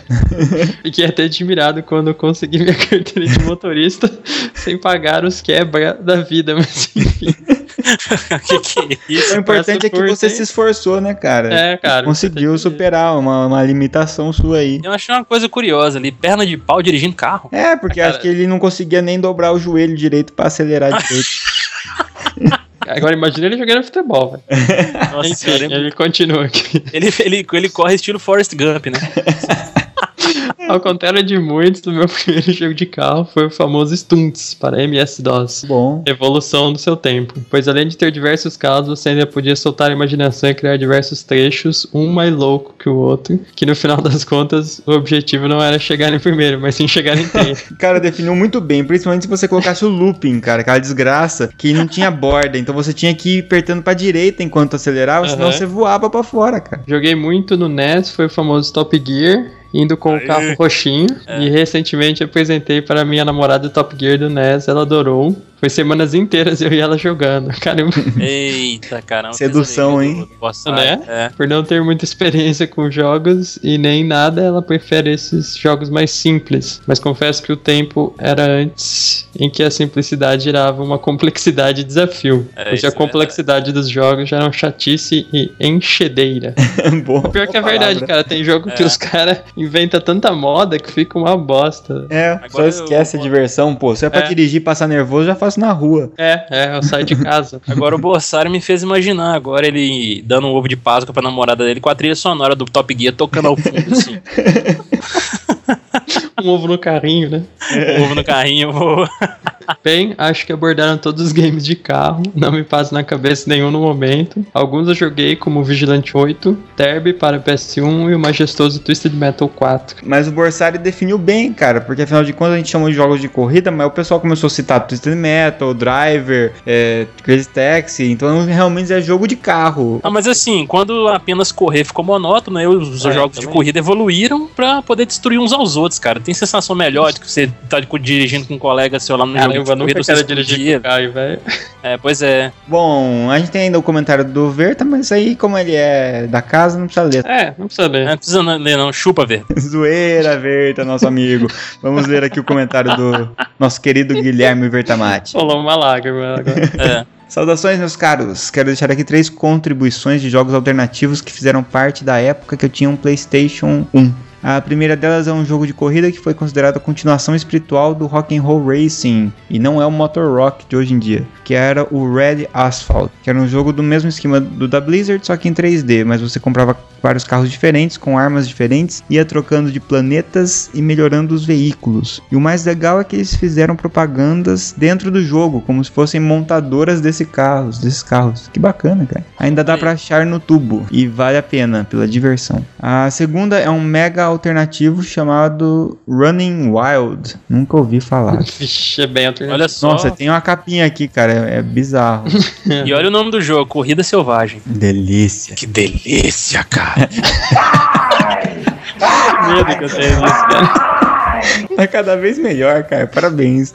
É, Vocês não pedem por esperar na BGS. Que era uma corrida de animais, só que eles disputavam em duas patas, como se fossem humanos. Que bizarro. Nossa, que bosta. Era bem diferente e louco, pois dava pra pular e tudo mais. Além do que, cada pista tinha um chefe, que obviamente corria mais que os outros. Ele foi criado pelos mesmos mesmo estúdio que criou Crash Bandicoot. Caramba, Ah, cara. Chupem essa aí, seus fãs que não. Seus fãs de Uncharted. É, não. É, pois é. Foi aí que É. começou, cara. Tem o Drake ali, vestido de elefante, correndo. É, Por fim, a terceira e bizarra, um jogo de corrida do Bomberman. Esse eu já joguei. Chamado Bomberman Fantasy Race. No qual você corria com os bichos bizarros, soltando bombas pela pista. Obviamente bombas, né? Pra derrubar oponentes. O mais engraçado é que tinha um desses animais que você comprava como carros, que era muito, mas muito desbalanceado em relação ao resto. E que deixava o jogo ridiculamente fácil depois que você conseguia ele. Não, mas ele seguiu a mesma coisa do Bomberman 3 lá, que que você comprava esses bichinhos, você andava mais rapidinho pra você sair fora das bombas e tudo mais, faz todo sentido essa vantagem. É, faz sentido, só que daí se, se desbalanceia o jogo, ferra. É, né? daí ficou chato. Bom, não É. vou listar coisa demais aqui, procurem vídeos do YouTube desses jogos que vale a pena como curiosidade sobre a capacidade criativa que a galera tinha pra ganhar dinheiro. Verdade, tem isso. É, exatamente, é o que a gente comentou, Assassin's Creed Racing aí, próximo. E valeu também Ro Romonício Júnior, que falou que a música do início tem em Gran Turismo 3. Foi exatamente por isso que eu coloquei. Pro pessoal que gosta de simulador, não ficar Simulador. triste, já que eu xinguei simulador, pelo menos tem música boa. É, exatamente. É verdade. Trilhas marcantes. Aqui só mandar um abraço lá pro Ademir na Zillion Games, games, acessórios, action figures, tudo Tem mais. tudo cara. lá, cara. Tem Caramba, eu ainda tô esperando meu Kratos. Aquele vortex de nerdice que vai sugar você pra dentro da loja e depois vai sugar o seu dinheiro pra dentro da conta da loja. É, exatamente. E depois os nossos parceiros vocês conferem na nossa lateral direita do site, onde tá escrito Produtos Nerds. Acessem e divirtam-se, cara. Aproveitem para dar presentes diferentes de Páscoa e não engordem comendo chocolate, beleza? É verdade. Isso aí, me deem um, me deem um ovo de Páscoa com a caneca do Darth Vader. Aquele, aquele que vem o Kratos, cara? Não, o do Kratos não tem, cara. Tem- tá mal Tem feito. sim. Tem? Pô, eu tinha Tem? comprado um pra Tem, fora, tem então. ovo do você não tem. Kratos, cara. Não, não, não. Ah, não vi, eu vi aquele lá, assim, não quero aquela bosta, não. Isso ali é uma ofensa com o deus da guerra.